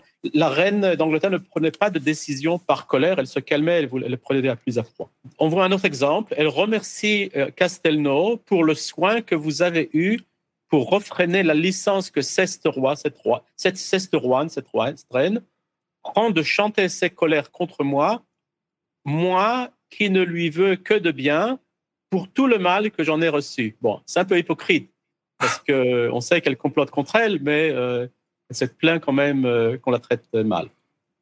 Un sujet très important et dans ses lettres, ce sont les négociations qu'elle a tenues avec euh, la reine et son conseil. Euh, le principe de, la- de- de ces négociations, c'est qu'elle soit libérée, qu'on la restaure en tant que reine d'Angleterre, mais en association pour le gouvernement joint de l'Écosse avec son fils. Parce qu'à l'époque, son fils était, était déjà roi. Et en retour, elle doit renoncer à ses droits de succession pour le trône d'Angleterre. Hmm. Alors, il y a plusieurs phases de ces négociations. Alors, à un moment, on voit dans les lettres ses espoirs. Elle va être libérée, elle va être remise en place. Et très rapidement, comme elle est très intelligente, elle comprend que c'est en mauvaise foi et qu'ils n'ont pas vraiment l'intention de la libérer et que tout ce qu'ils font, c'est pour gagner du temps. Elle écrit carrément les résolutions de ces commissionnaires, ce sont les délégués, me confirment de plus en plus que l'on a cherché qu'à gagner temps avec moi et de prévaloir en Écosse.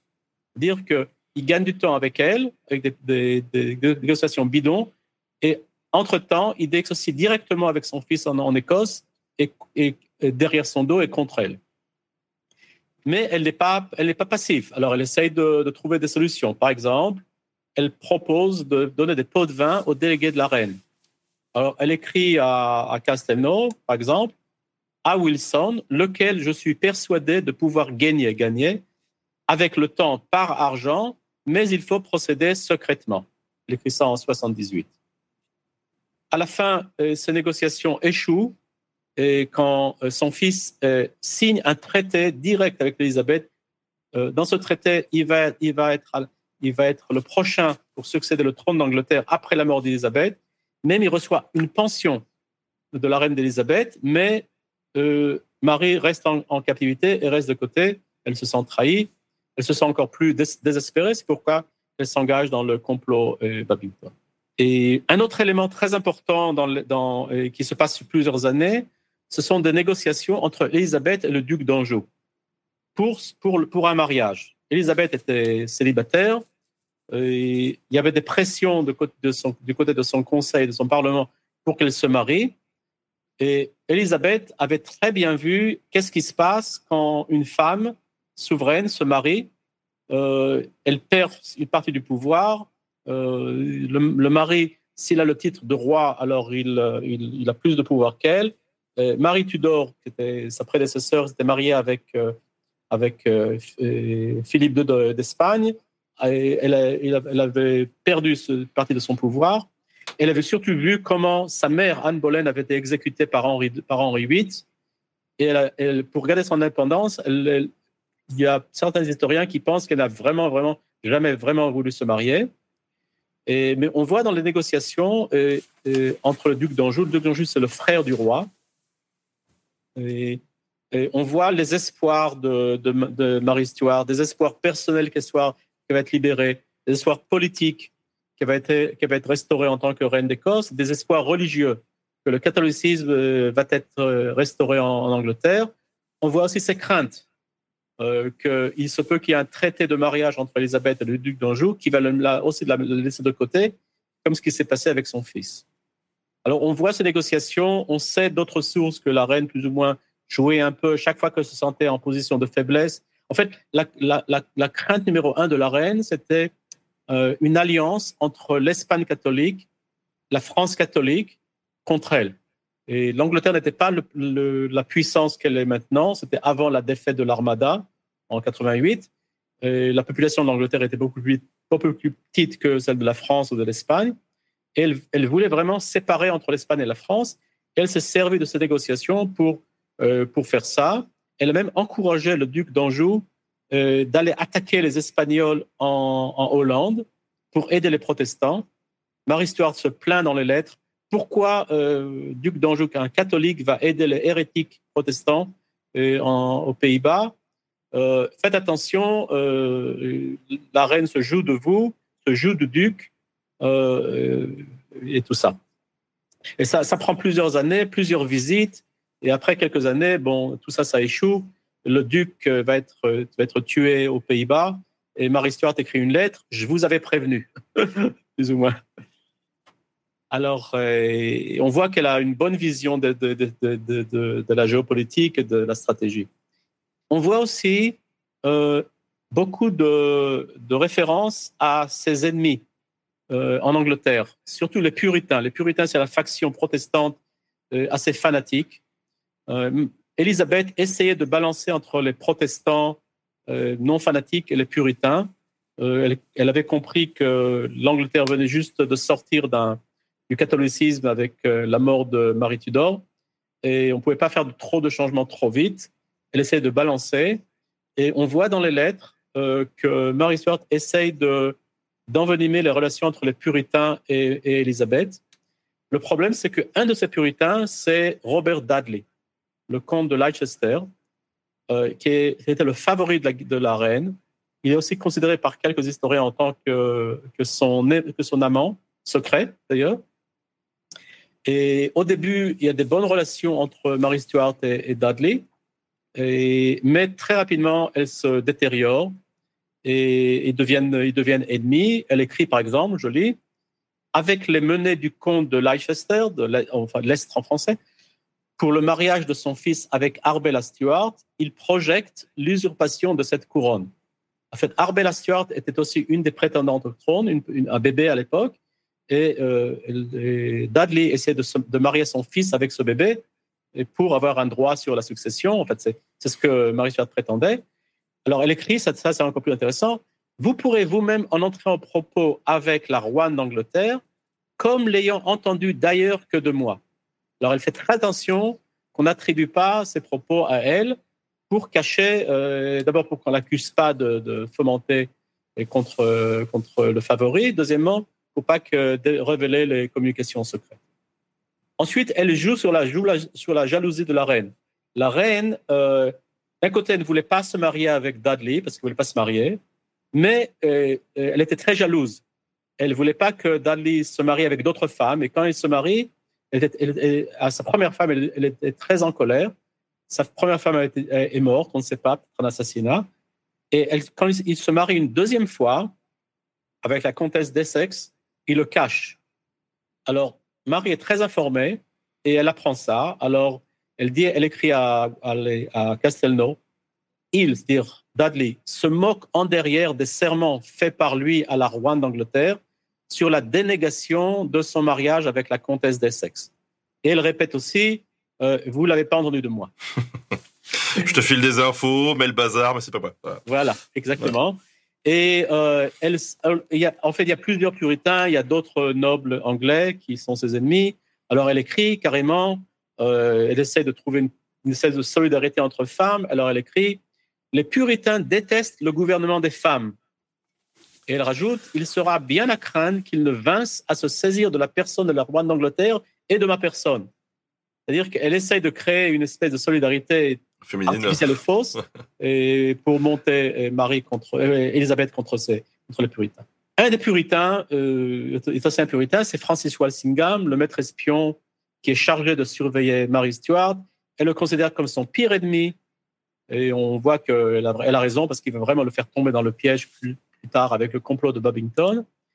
Et elle écrit, il y a, des dizaines de références. Euh, par exemple, elle veut prévenir le roi de France contre les complots des, de Walsingham avec les Huguenots en France. Elle écrit Vous avez besoin de prendre garde à Walsingham, car il est homme subtil et fort dissimulé, pouvant plus faire de mal sous ombre d'une feinte amitié que par ouverte déclaration de ce qu'il couvre au cœur. Alors, bref, c'est un hypocrite, il faut faire très attention à lui. Et il y a beaucoup de, références de cette, façon. Alors, plus ou moins, on voit du négatif ou aussi un peu de positif? On voit vraiment la mère séparée de son fils. En fait, elle a été séparée de son fils quand son fils a à peu près un an. Hein, et elle n'a jamais, jamais revu. Et d'un côté, on voit dans les lettres, les lettres sont la plupart du temps, ce ne sont pas des lettres vraiment personnelles, ce sont des lettres plutôt diplomatiques. Euh, il parle évidemment, c'est envoyé à un diplomate français et ils sont pas, euh, elle peut pas lui faire 100% confiance parce que quand même, il a rivalité entre les Guises et le, et le roi, mais elle lui fait relativement confiance. Mais ces lettres ne sont pas en général très personnelles. J'ai déjà lu d'autres lettres, par exemple, j'avais cassé des lettres de la reine euh, de la, reine d'Angleterre, qui était mariée à Charles le, à Charles Ier. C'est une reine française aussi, elle s'appelait Henriette Marie. Et on voit que ces lettres sont personnelles, avec beaucoup d'émotions. Il commence par mon beau cœur. Et, et, dans les lettres de Marie Stuart à Castelnau, ce sont des lettres diplomatiques. Il n'y a presque rien de personnel. Il y a quand même un tout petit peu de personnel. Alors, euh, par exemple, on, je lis Je vous remercie de son portrait que vous m'avez envoyé et je le trouve différent des autres que j'ai reçus par le passé. Et à cet âge-là, euh, Jacques, James, a 16 ans. Alors évidemment, il change. Elle est très, très émue de voir, euh, d'avoir son portrait, de les, voir les changements. Et elle demande, je vous prie de me demander quand il a été fait et par qui. Un autre, un autre événement très important, est en 82, en 1582, son fils est kidnappé par une faction pro-anglaise. À cette époque, la, régence, euh, la régence, le conseil euh, d'Écosse est plus ou moins pro-français. Euh, et ils ont été, il y a eu un coup d'État, ils ont été chassés et remplacés par une faction pro-anglaise. Et James a été kidnappé pour qu'ils aient plus d'influence sur lui. Il était roi titulaire, mais il voulait quand même influencer ses décisions. Alors, elle écrit quelque chose d'un peu plus poignant, à mon avis. Moi, c'est la partie la plus personnelle que je vois dans les lettres. Je viens de recevoir présentement un advis de la prise de mon fils par les partisans du comte d'Angus. Angus, c'est une des factions. Je suis restreinte de toute liberté. Je reste au lit aujourd'hui si ennuyé que je ne sais pas que faire, voyant mon fils entre les mains de mon, plus cruel ennemi, sans aucun moyen ou, ou support d'ailleurs pour le secourir. Donc on voit maintenant vraiment la mère en détresse et qui se sent euh, incapable de l'aider. Les lettres suivantes, elle se remet, c'est moins émotionnel, elle commence à, proposer des, solutions et des actions diplomatiques euh, par, du roi en Écosse. Et, mais euh, cette lettre est très intéressante. En tout cas, ce que nous montrent ces, ces, ces correspondances-là, c'est que c'était pas quelqu'un qui restait euh, passif euh, malgré euh, la situation compliquée et le fait d'être captif. Exactement, exactement. En fait, il y a une, elle a, une fait de réputation que martyr, euh, captif, qui, qui, qui, ne peut rien faire, qui passe son temps à la broderie. Et ces lettres vraiment donnent vraiment l'impression de quelqu'un qui est très informé. Elle a des très bons raisons de, de très bons réseaux d'informateurs. D'abord, c'est le prochain sujet que je voulais en parler. Et, elle, connaît bien les personnages, elle connaît, leurs faiblesses et elle est en contact avec pas mal de, gens très importants. Alors, le dernier sujet qui est, est presque le dernier sujet, très bien dans les lettres, c'est la question de comment maintenir la correspondance secrète pour ne pas qu'elle soit dévoilée et pour continuer à cultiver son réseau d'informateurs. Alors d'abord, il faut comprendre, euh, c'était pas une vraie prison, sauf la, la, dernière année, c'était plus ou moins une vraie prison, mais euh, la plupart du temps, euh, on, lui permettait de recevoir des visiteurs et elle se servait de visiteurs pour euh, envoyer des messages. On lui permettait aussi d'écrire des lettres, mais pas en chiffres. Alors, très souvent, on voit quelque chose comme elle écrit à Castelnau, je ne cite pas directement, mais en- indirectement, elle dit euh, Je vais vous écrire dans la voie officielle, comme ça vous pourrez dire que vous savez telle chose et telle chose, telle chose. C'est-à-dire qu'il dit Ne te sers pas des informations secrètes sans que je, sans que je les envoie de façon officielle. Alors, en parallèle de cette correspondance euh, plus ou moins officielle, cette correspondance secrète, et en fait, euh, c'est non seulement Castelnau qui a la correspondance, mais elle se sert de Castelnau pour envoyer des messages à ses partisans et agents en France. Ce qui est très important, c'est que chacun de ses partisans ou agents a son propre code. Elle ne mélange pas les codes.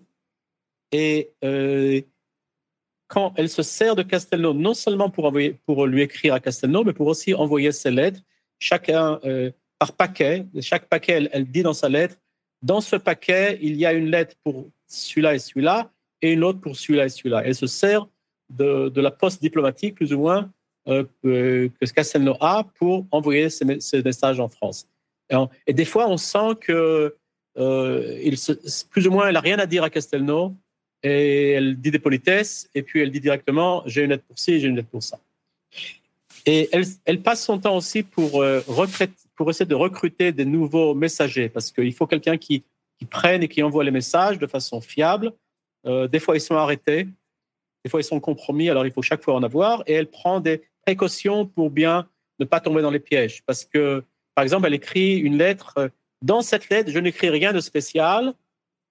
Quand tu me réponds, réponds-moi avec, avec des choses euh, banales. Parce que maintenant, j'envoie ça avec un nouveau messager, je vais être sûr de lui. Je ne peux pas encore lui faire confiance pour euh, qu'il ne va pas donner cette lettre à quelqu'un d'autre.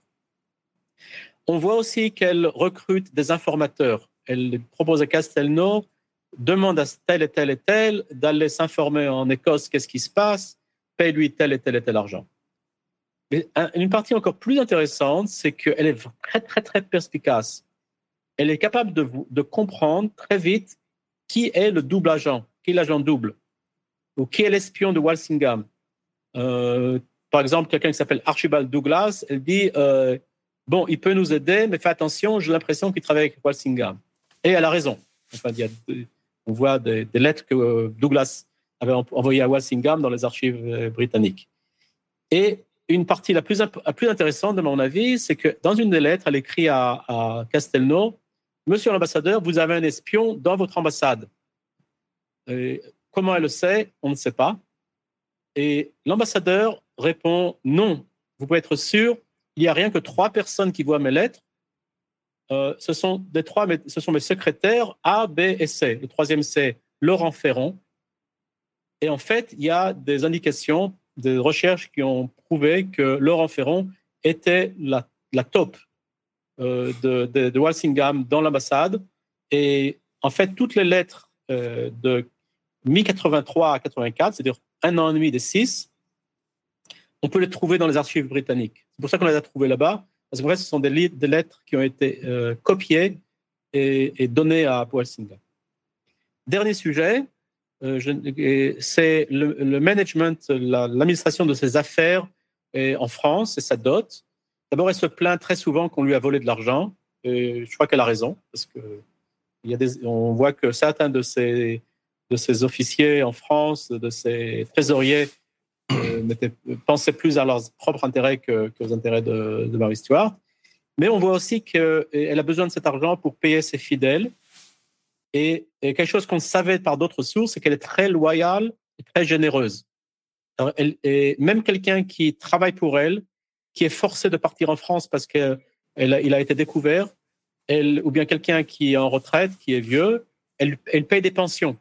Elle, elle- fait très attention pour qu'on leur paye, pour, euh, pour que ces gens soient bien payés, même après qu'ils ont fini leur service. D'un autre côté, on voit un côté très cruel de Maurice Stuart. Et un de ses alliés, qui s'appelle le, Lord de Grange, de Grange, est mort. Il avait une fille bâtarde. Alors, euh, et elle accepte d'aide- d'aider cette fille bâtarde. Mais elle écrit, ce qui est gentil, mais elle écrit aussi à Castelnau, comme ça, je lis, Quant à la mère de la fille bastarde du feu Laird de Grange, son allié, je vois bien que c'est une coureuse. Je la ferois plutôt fouester au cul d'une charrette si elle laisse toi en lieu ou juste puissance. C'est-à-dire qu'elle est d'accord pour aider la fille, mais elle est assez méchante avec, euh, avec, avec sa mère. Alors, il y a des menaces pas voilées du tout. Mais... Pas, pas voilées du tout, voilà. Alors, comme vous avez dit, on voit vraiment que cette réputation de femme impuissante et passive euh, n'est pas vraiment fondée. On voit qu'elle est très bien appliquée aux affaires en Écosse, en Angleterre, en contact avec le conseil de la reine, le roi, et même Catherine de Médicis. est très, informée, très informée elle a de très bonnes sources d'informations. Elle essaie de contrôler son sort, elle essaie de récupérer sa, liberté, mais malgré ses efforts, elle est toujours en position de faiblesse. Et ce qui est intéressant, c'est quelqu'un qui nous a dit, un, historien d'Angleterre, il nous dit que par ses lettres, on voit que sa marge de manœuvre et ses options se réduisent. Au départ, il y a plusieurs euh, possibilités de négociation. Le mariage du duc d'Anjou, euh, l'association avec le fils, Petit à petit, ces, options se réduisent et elle est, réduite à des, choses désespérées et imprudentes comme le, complot et, et Babington. Dans les lettres, euh, comme je dis, on n'a rien que commencé à les lire. Les historiens, à chaque fois, trouvent de nouvelles choses. Moi, je lis une lettre, un historien la lit, il voit des choses complètement différentes et chaque fois des choses nouvelles. Il y a 120 noms de personnages, une partie des noms connus, une partie inconnue. Au total, 50, 50 000 mots. Pour vous donner une idée, c'est un, un, livre, un, livre comme ça. Euh, et puis, euh, c'est considéré comme la, découverte la plus importante sur Mary Stuart depuis 100, 100 ans. Et on travaille euh, pour une édition académique des lettres avec annotation et interprétation. et, et j'espère qu'on pourra les, mettre, les faire publiques que tout le monde puisse accéder à ces lettres passionnantes. Écoute, en tout cas, bravo à toi et à tes deux compères pour tout le boulot accompli. Merci beaucoup. Euh, alors, on a quelques, quelques questions justement euh, posées, euh, que ce soit sur Mary Stewart ou sur les, les, autres travaux que tu as pu mener. on nous demande déjà, est-ce que il y avait que les gens importants qui codaient leurs lettres? Oui, et peut-être non. Ok. Les nobles, les rois, les, les, généraux, le pape, les cardinaux avait un secrétaire pour faire pour coder les lettres, mais des fois il y avait aussi des espions. Euh, je, je voulais mentionner ça. Euh, euh c'est un très bon exemple d'espions qui envoyaient, euh, leurs espions envoyaient des fois des lettres codées pour, faire des rapports d'espionnage. Et alors un espion, il faisait, il codait lui-même. Il n'était pas forcément, était pas forcément important, mais le message était important. C'est-à-dire qu'on peut pas, pas forcément des gens importants, mais le message devait être important. Mais comme je vous ai dit, il s'est développé une culture de, de status, de, que des fois des gens codaient rien que pour, euh, pour montrer qu'ils étaient importants. Comment on est sûr que c'est bien Mary Stewart qui a écrit les lettres et pas, euh, pas quelqu'un d'autre? Oui, maintenant on est sûr à 100%. Et la preuve, c'est qu'on a une lettre signée. On a plusieurs lettres. Lettres qu'on a trouvées dans la, dans la British Library. Euh, et une lettre signée par Mary Stewart et en clair. Et de côté, notre, notre lettre en code, on peut voir chaque fois que tel symbole euh, représente telle lettre, quel symbole représente tel mot, et c'est consistant. En fait, comment, comment on sait qu'une une solution est bidon par rapport à une solution cryptographique euh, valable? C'est que on cherche quelque chose, on cherche la, consistance entre la correspondance entre les symboles et le clair. Euh, très souvent, il y a des gens qui, il y a un, fameux manuscrit qui s'appelle le manuscrit de Voynich, et chaque année, il y a deux ou trois prétendant à la solution. ils présentent leur, euh, leur, euh, leur, solution et on voit que le rond, c'est un A, mais deux, trois, trois lignes plus tard, plus long, plus, plus tard, le rond, c'est un O. Alors on comprend tout de suite que c'est bidon, parce que si c'est un A, c'est un A. Si c'est un O, c'est un O. Alors, euh, ce qu'on cherche, la consistance, et en fait, je ne rentre pas dans les mathématiques, mais on fait une analyse statistique. la chance que ce soit par chance, c'est-à-dire que je, j'ai inventé un code, c'est 1 à 10 puissance. Euh, vous, dites le nombre d'atomes dans l'univers. Absolument impossible que ce soit, par chance. Alors évidemment, quelqu'un peut prétendre, bon, ça n'a pas été, ça a pas, la lettre signée par Marie Stuart n'est pas signée vraiment par elle. Mais quand même, euh, les historiens ont, confirmé que c'est d'elle. Et on voit aussi le style. Le style est très, très typique. Ce sont des phrases très longues d'abord, un très bon moyen français, phrases très longues et très élaborées Elle était super intelligente, elle, elle parlait et écrivait en plusieurs langues. Et elle a un style très typique, on- on- intrompable. Euh, Alors justement, tu parlais de, de Voynich, qui est vraiment le truc qui revient tout le temps, comme euh, sur YouTube ou TikTok ou ailleurs. euh, T'as toujours des, des gens qui disent ouais c'est bon, j'ai la solution. Enfin, il y, a- il y a des articles tout le temps là-dessus, et c'est tout le temps des fakes. Euh, toi, tu tu tu t'es intéressé un peu à ce manuscrit ou pas du tout? Qu'est-ce que t'en penses? Je l'ai pas assez étudié pour avoir une idée qu'est-ce que c'est. Mais il y a plusieurs théories. Il y a des théories qui disent que euh, il, y a, plus ou moins trois théories. Là, une théorie, c'est un code.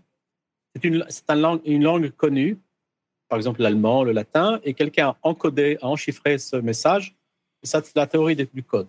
Deuxième théorie, c'est un langage inconnu, et c'est, pas, et qui n'existe uniquement dans ce document, et c'est pas le premier cas. Il y a un document très connu, le, euh, le Rohex Conduct, Index, l'index de Rohenk, je ne sais pas c'est en français, et un- quelque chose qui a été trouvé en Hongrie, et ça a été prouvé comme langue inventée. Quelqu'un a inventé une langue, a écrit dans cette langue inventée. Et, on- et cette langue ne ressemble à aucune langue connue, même, même au hongrois, ni aux langues latines, ni à aucune langue indo- indo-européenne. Et la troisième, c'est euh, hoax. Euh, ça en français? C'est un oui, c'est oui, un Oui. fake. C'est soit un fake, une farce quoi. Soit, ou- exactement, soit un fake, quelqu'un a, a créé ça pour tromper et gagner de l'argent, soit, soit, et, soit quelqu'un a rien a écrit des bêtises et pour s'amuser. Alors, on, imagine qu'en plus, euh, alors pour en revenir à Mary Stewart, euh, on imagine que la logistique, elle devait être quand même super importante parce qu'elle n'entretenait pas qu'une correspondance avec Castelnau. On imagine qu'il y avait d'autres lettres codées avec d'autres personnes. Voilà, et c'est une des sources d'erreur, par par- d'ailleurs. C'est-à-dire que le, même jour, elle écrivait une lettre à Castelnau, une lettre à quelqu'un en France, une lettre à quelqu'un d'autre en France, et chaque, chacun avec son propre tableau d'enregistrement. Alors, ce qui s'est passé, c'est que chaque fois, très souvent, elle se servait d'un symbole. Le, E était, le symbole pour E était, pour la lettre E était par exemple un rond chez Castelnau, mais c'était un carré euh, pour son ambassadeur en France, quelqu'un d'autre en France, un agent en France. Alors, des fois, elle se sert du carré dans le code pour Castelnau. Et tant qu'on n'a pas compris ce genre d'erreur, on il y avait des, passages assez obscurs. Et on, voit que vraiment la logistique pour travailler avec plusieurs codes est compliquée. Puis, évidemment, fait attention parce que ces tableaux de code, on ne veut pas qu'ils soient, qu'ils soient dévoilés, que quelqu'un rentre dans sa chambre et les dévoile. Et avait en fait deux ou trois euh, secrétaires qui s'occupaient de ça. Un qui était plus fort en anglais, un, français et un troisième, et qui, se- qui s'occupaient de ce travail. Et puis, ils étaient assez occupés parce qu'ils écrivaient beaucoup. Euh, Mais, la- On nous mais la, demande- la- la partie logique la plus difficile, c'est surtout la transmission de ces messages.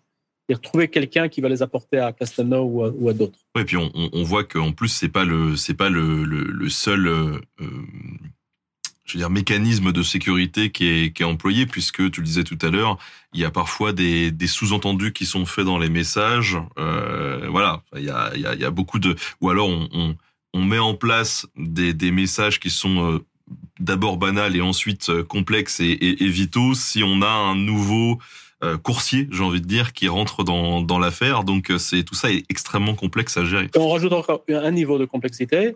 Certains noms, on se sert uniquement de pseudonymes. D'accord? Par exemple, Throckmorton, c'était un, un des intrigueurs anglais, un catholique anglais. On l'appelle le sieur de la tour. Et un autre, Henry Howard, on l'appelle mon frère. Pourquoi mon frère? Parce que c'était le frère d'un des prétendants de Marie Stuart.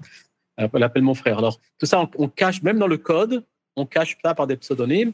Maintenant, on a fait une découverte cette semaine, euh, un historien a trouvé ça, et avec notre aide, et puis euh, on a trouvé, on, attribue probablement un des pseudonymes, qui s'appelle Robertson, à un des intrigueurs numéro un de Marie Stuart en France, et une piste très intéressante. Alors vraiment, il y avait beaucoup de, c'est très élaboré, on pensait à plusieurs niveaux, et on fait très attention. On, disait tout à l'heure, euh, on ne sait pas comment euh, finalement ces, lettres se sont retrouvées dans cette collection euh, italienne. Pour fouiller dans ces collections, notamment à la BNF, est-ce que tout est numérisé ou pas encore? Non, mais une grosse partie. Une grosse partie, partie, et on avait beaucoup de chance parce que ces parties-là ont, été numérisées, mais c'est possible qu'il y ait d'autres lettres de Marie Stuart quelque part d'autres qui ne sont pas numérisées. Satoshi n'a pas eu l'occasion de les voir.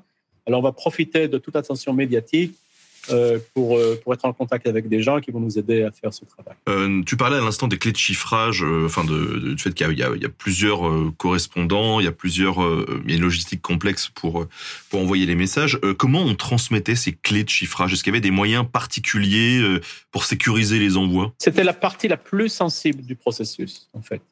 Parce que si quelqu'un, euh, par exemple, euh, je vous envoie euh, emporter la clé à la reine, vous dormez dans un hôtel, pendant la nuit, quelqu'un va dans vos bagages, trouve la, lettre, en- enlève la cire, copie tout, remet la cire, vous la donne. Alors là, vous, pensez être en sécurité, vous n'êtes pas du tout en sécurité. La reine. Alors, alors c'est la partie la plus sensible et c'est une raison qu'on n'échangeait pas très souvent de, clés. Parce que c'était trop, trop compliqué. Mais quand même, elle avait, elle avait des clés qui, pour plusieurs interlocuteurs, c'était assez compliqué. D'ailleurs, c'est euh, un développement moderne de la cryptographie, cryptographie à, clé publique, euh, qu'on s'en sert dans l'Internet, par exemple, n'importe connexion Internet est, cryptée, et chaque fois, euh, il n'y a pas de transmission de clé, quelqu'un ne vous envoie pas la clé euh, classique comme ça. C'est un processus qui s'appelle clé, pub- clé publique, clé publique, qui vous permet de, communiquer de façon sécurisée, même sans que quelqu'un vous ait envoyé sa clé, une clé pour vous. Alors, mais à cette époque, il n'y avait pas de clé publique, et ce processus d'envoyer la clé était très, très difficile. Euh, C'est une raison, par exemple, que les Allemands, en Première Guerre mondiale, n'ont pas trop changé leur code. Parce que rien que le fait d'envoyer, un- une clé, c'est un gros livre de code, euh, ça devient encore plus compliqué. On nous demande en tant que, que cryptographe, lors d'une découverte comme ces lettres de Stewart, comment est-ce que tu prends contact, comment est-ce que tu choisis les spécialistes des autres matières euh, qui vont pouvoir apporter un petit peu de, de l'eau au moulin? Est-ce que tu contactes des spécialistes, entre guillemets, euh, au hasard, ou est-ce que tu as des répertoires de spécialistes, des historiens qui sont intéressés par euh, les codes, euh, notamment par- qui sont sur des forums, par exemple, ou autres? Ça dépend. Ça dépend. C'est-à-dire que, d'abord, je- j'essaie d'être en, d'être en contact avec le plus possible de gens qui s'intéressent. Parce que comme ça, on a une passion commune. C'est toujours quelque chose de, très sympa. Et vous connaissez ça, bien sûr, avec, euh, tous vos- domaines de, travail. Et, de temps en temps, j'aime bien participer. J'aime bien share et donner une partie de mes résultats. Quelqu'un d'autre les voit. J'aime bien aussi écrire des articles avec quelqu'un. Je préfère ne pas les écrire tout seul. C'est plus embêtant. Euh, comme, ça, je peux avoir d'autres idées. Et ces deux-là, ces deux personnes-là, Satoshi et Norbert, je crois que euh, ce qui a fait la réussite du projet, c'est l'aspect multidisciplinaire. C'est-à-dire que chacun vient d'une autre discipline. Satoshi, par exemple, c'est un, il a une formation d'astrophysicien il est éditeur de brevets. Il est aussi membre de la euh, Physics Society of Japan, ce sont des grandes têtes évidemment là-dessus. Et il a sa façon de penser est très différente de la mienne. Euh, Norbert, évidemment, c'est un musicien brillant et sa manière d'attaquer le texte, d'attaquer les problèmes est totalement différente. Alors, je cherchais un peu de diversité parce que j'ai remarqué plusieurs fois, j'étais bloqué. Je n'avais pas à mes côtés ces deux, grandes têtes. Euh, le résultat aurait été bien plus superficiel. Et alors, en général, je, trouve chaque fois une excuse pour contacter quelqu'un. Même si je n'ai pas vraiment de raison, je lui dis euh, bonjour, j'ai lu ton article, euh, c'est intéressant, je travaille là-dessus, qu'est-ce que tu en penses? Même, j'ai pas, j'ai même toujours des besoins de son avis, mais je trouve un prétexte pour communiquer avec eux. Et puis en général, quand on est passionné, alors il continue. Des fois, il me dit bonjour, j'ai pas le temps, merci, ça m'intéresse pas. Et alors, plus ou moins, je connais des dizaines de personnes dans la communauté. Et bien, ça me permet de choisir, vraiment de choisir les, gens qui, sont, qui peuvent m'aider. Oui, sont... Et les historiens, c'est un peu plus difficile. Euh, les historiens, des fois, ont un peu peur du matériel euh, codé parce que euh, il y a trop, y a un, layer, une couche d'interprétation. Euh, en fait, quand on lit un document, il y a la paléographie. On peut ne pas lire parce que c'est illisible, mais en fait, euh, c'est clair. Il n'y a pas d'interprétation. En fait, le code, peut-être qu'on n'a pas bien interprété tous les symboles pour le E. Peut-être le E, c'est un T. Et des fois, il y a des erreurs dans de, chiffrement. Et alors, des, fois, ils ont des difficultés. Alors, c'est un peu plus difficile.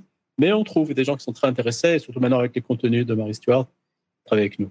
Alors, on a pas mal de questions, savoir si tu as des anecdotes sur, euh, euh, par exemple, des complots qui auraient été mis au jour euh, grâce à des déchiffrages qu'on a fait aujourd'hui, ou des hommes ou des femmes qui ont été reconnus euh, coupables de quelque chose, puis finalement innocentés euh, grâce à des lettres secrètes. Enfin, tout de suite, il y a la dimension très romantique qui, qui, qui rentre en ligne de compte. quoi.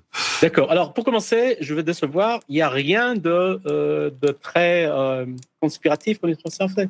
Oui, euh, caché. Enfin, de, Très conspiratif dans les lettres de Marie Stuart sur les complots. C'est-à-dire qu'elle le dit. Dans, dans, dans les lettres qu'on a déchiffrées, elle ne dit pas euh, allez tuer la reine, euh, tout ça et tout ça. Euh, par exemple, elle mentionne quelques noms de comploteurs, mais euh, de- par exemple, elle dit euh, je, je suis absolument désolé que cette personne est en prison et qu'il souffre pour moi, mais elle ne dit pas pourquoi il souffre. D'accord. Alors, du ça, c'est le côté Marie Stuart. D'un autre côté, il y a plein de choses très intéressantes qui sont dans, dans les lettres, mais pas forcément ce genre de grandes sensations. Euh, par exemple, les lettres du Biafra que j'ai que j'ai découvert, que j'ai dé- décrypté avec d'autres collègues, un d'Australie, un de Norvège. Et il y a d'abord des éléments très intéressants. Par exemple, on voit que les diplomates au Biafra, il y avait de la famine, des gens mouraient, ils, perdaient la bataille. Les diplomates en Europe volaient de l'argent du gouvernement. Allaient dans, les hôtels les plus chers, donner le compte à payer à leur gouvernement. Et on voit dans les messages, euh, écoutez, arrêtez de, gaspiller de l'argent, euh, on a besoin de ça pour les armes et tout ça et tout ça. Et je crois que c'est une partie qui a été, il y a pas longtemps, il y avait un documentaire sur euh, la participation de Jacques Faucard et euh, France sur. euh, en fait, euh, une des théories, c'est que la guerre du Biafra ne se serait jamais passée sans le support secret de la France par Jacques Faucard, le fameux responsable des affaires africaines de de, Gaulle. Et il a un peu dévoilé un peu les sous-dessus de, de, de- de ce qui se passait au Biafra. Euh, l'aide au Biafra et l'aide militaire était secrète. Et on voit quelques traces de cette, de aide secrète dans les lettres. Euh, ce qui est très important. Je- J'essaie de contacter des gens qui s'intéressent sur, cette période. C'est un peu plus difficile. Euh, par exemple, quel, quel exemple on a d'autres Un code secret qui vient d'être. Je crois que vous avez fait l'interview avec. avec je oublié son nom. Excuse. La personne euh, euh, de, de la- du laboratoire, laboratoire- laboratoire Lauria, avec le col de Charles Quint, qui parle là-bas Oui. Euh, C'est un bon exemple.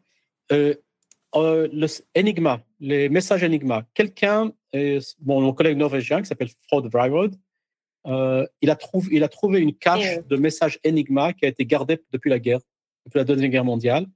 Il les a, il les a déchiffrés. Euh, c'était la première fois qu'on déchiffrait déchiffrement moderne de messages Enigma, c'était en 2003. Et c'est très intéressant parce qu'il y a deux euh, parties dans ces messages. Une partie, ce sont des communications avec les, forces SS, c'est-à-dire les euh, SS, divisions SS, pardon, et- et dans les pays baltes au début de, de, de l'opération Barbarossa. Bon, c'est intéressant, mais pas forcément. La deuxième partie, c'est la communication entre, avec le, le quartier général des, généraux des SS et un camp de concentration. Et dans ces messages, on voit deux ordres. Un, c'est de tuer, d'exécuter le général de Rabenau, je, crois que j'ai oublié son nom, un des comploteurs contre Hitler du 20, du 20 juillet 1944. C'est la première fois qu'on voit vraiment une preuve que euh, qu'on a donné l'ordre de l'exécuter quand il est mort. Et on a aussi un autre ordre d'exécuter une résistante française. Euh, son nom de famille, c'est Lévy, j'ai oublié son, premier, euh, euh, son nom. Et on voit là-bas, on, ne savait pas qui, comment il était mort, quand. On, voit, on a dans ces messages, il y a l'ordre exprès, il faut l'exécuter. Et il y a pas mal de choses, mais il faut pas s'attendre trop, trop de choses trop euh, du genre Indiana Jones ou sensationnelles. C'est- C'est pas des choses qui changent l'histoire, mais ce sont des choses qui donnent euh, de la couleur et de la profondeur. Et moi, je vois quelque chose, ben, ah, c'est intéressant. Un historien voit ça, il enthousiaste et dit oh ça, c'est super, on ne pensait pas ça. Même le fait de voir Marie Stuart très active dans sa captivité, c'est quelque chose qui n'est pas, n'était pas clair du tout. Alors, c'est pas euh, un événement comme ça spécifique mais c'est quand même un contenu très intéressant. C'est Cécile Pierrot euh, qui a participé euh, à cette vidéo sur la, mystérieuse lettre de Charles Quint. Voilà, la vidéo s'appelle La lettre mystérieuse de Charles Quint, enfin décodée. Ça date du 13 décembre 2022. C'est disponible sur euh, Nota Bonus, la chaîne euh, YouTube. Donc n'hésitez pas à aller faire un petit tour. Voilà. On nous pose une question sur le, le tueur au zodiaque et, et le fameux code qui a résisté pas mal de temps. Est-ce que tu t'étais penché un peu dessus là-dessus ou pourquoi est-ce que ça a duré si longtemps? D'abord, je connais très bien l'équipe qui a cassé. On est, on est, très bons amis. Et puis, euh, ils m'ont surtout aidé comment euh, me préparer à l'assaut médiatique. C'est-à-dire que dit, prépare bien ton matériel, prépare bien tes questions parce que tout ce que tu vas dire, ils vont, ils vont, euh, comment dire, distorted, ils vont euh, oui, le, massacrer tout ça. D'accord, voilà. Alors, alors cette c'est un code qui a été écrit dans les, les des années 60 et, et, il y a quatre versions. Il y a deux, il y a deux qui sont pas intéressantes parce qu'elles sont trop courtes. Mais il y avait une version un peu plus longue, un code homophonique normal. Et en fait, il a été cassé par un couple de, de, professeurs d'école déjà quelques semaines après qu'il a été publié. Le deuxième, on le soupçonnait aussi d'être un code homophonique, c'est-à-dire que chaque lettre présentée par plusieurs symboles mais euh, ça a pris 50 ans pour le casser. Et il y avait même un groupe spécial, en fait, euh, Dave Orenchak, mon, ami, euh, était responsable de ce groupe, des gens qui, chaque fois, avaient, des hypothèses, trouvaient des idées, perfectionnaient leur méthode pour casser les codes. En fait, très souvent, on essaie de casser un code, ce qui m'arrive aussi. On n'arrive pas, mais on avance. C'est-à-dire qu'avec une méthode que j'ai développée pour casser un code que je n'ai pas réussi, je casse un autre code. Et c'est ce qui s'est passé là. C'est-à-dire qu'ils ont développé plein de méthodes, plein de, plusieurs hypothèses. Ils ont bien avancé le, le, le, leurs outils, mais ils, avaient, ils étaient bloqués. Et très brusquement, euh, quelqu'un en Australie, et, Sam Blake, a eu une idée. Il a dit, écoutez, c'est peut-être homophonique plus transposition. Alors, ils ont, cette, ils ont cette, cette hypothèse, rien n'a marché. Alors il dit, moi, moi je suis mathématicien, on va énumérer toutes les possibilités de, de, transposition que je connais. en mathématiques, ça s'appelle les permutations. Il a écrit un programme qui essaye toutes les possibilités de permutation et il a fait, il a fait tourner la software la plus avancée sur les codes homophoniques. Alors d'abord, on, remet les, lettres en place, on, enlève la transposition, puis après on, fait, on essaie de, casser la le code homophonique, ils ont laissé ça tourner brusquement. Ouf, this was not me on the show. I'm not afraid of the death chamber. C'était pas moi sur en, la télévision. Je n'ai pas peur de la chambre euh, d'exécution. Et bref, ils ont fait un peu de travail, ils ont recollé le, le reste, ils ont trouvé la solution. C'est absolument sensationnel, super brillant et très impressionnant.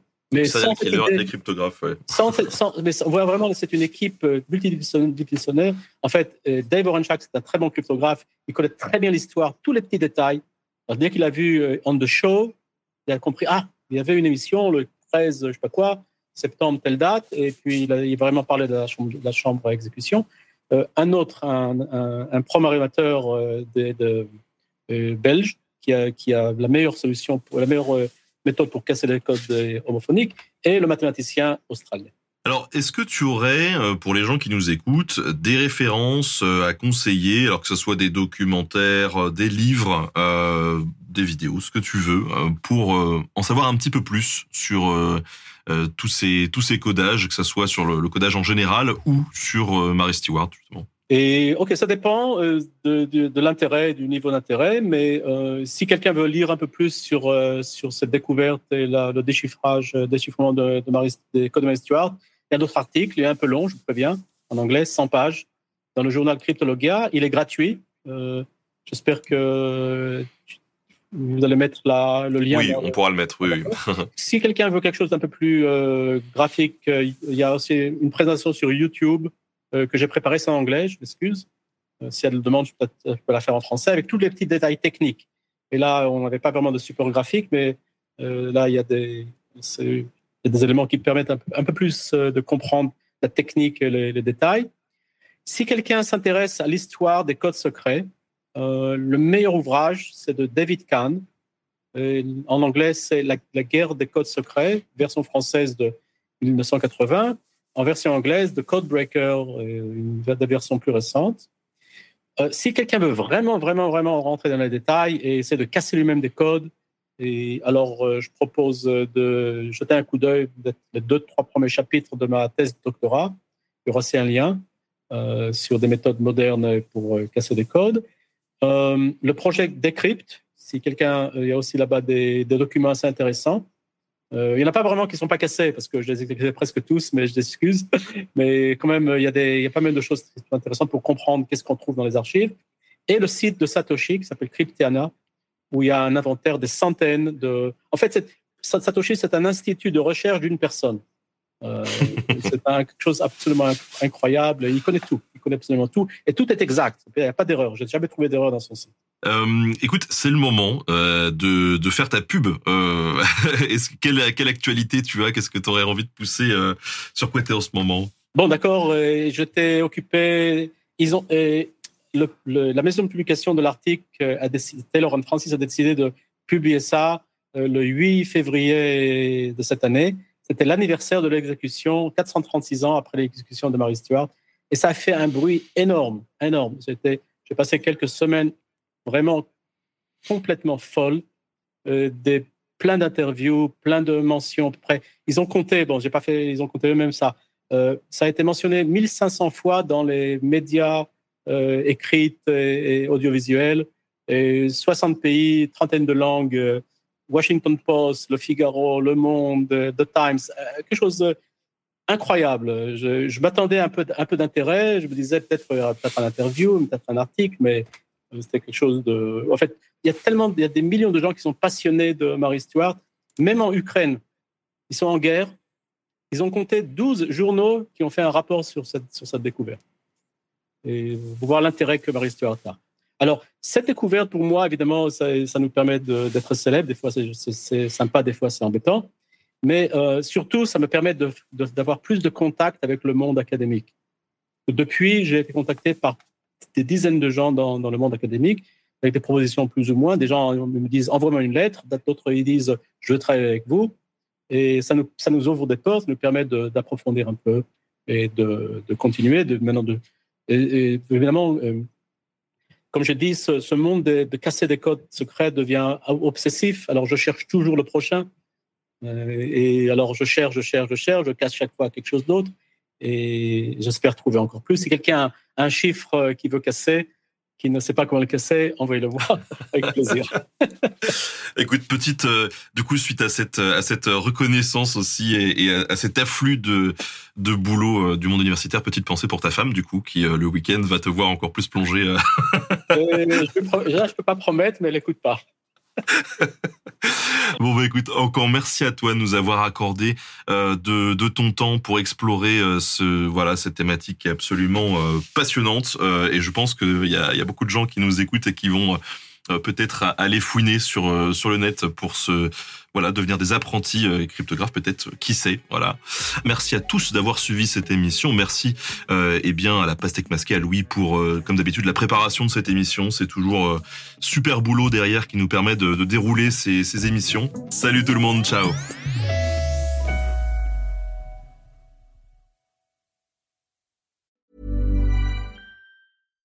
Support comes from ServiceNow the AI platform for business transformation.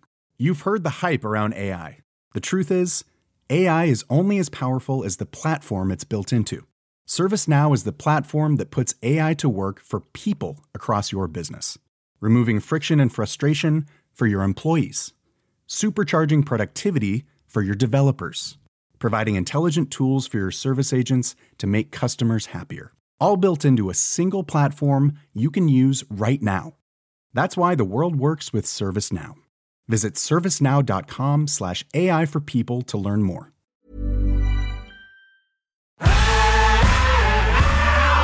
Si vous avez aimé ce podcast, vous aimerez aussi mon autre podcast, Callisto, dans lequel je vous raconte des mythes et des légendes. En attendant que vous nous suiviez sur Castbox, Apple Podcast, Podcast Addict ou toute autre plateforme qui propose cette fonction, n'hésitez pas à vous abonner. Vous pouvez même nous laisser une note et, soyons fous, un petit commentaire, je le lirai avec plaisir.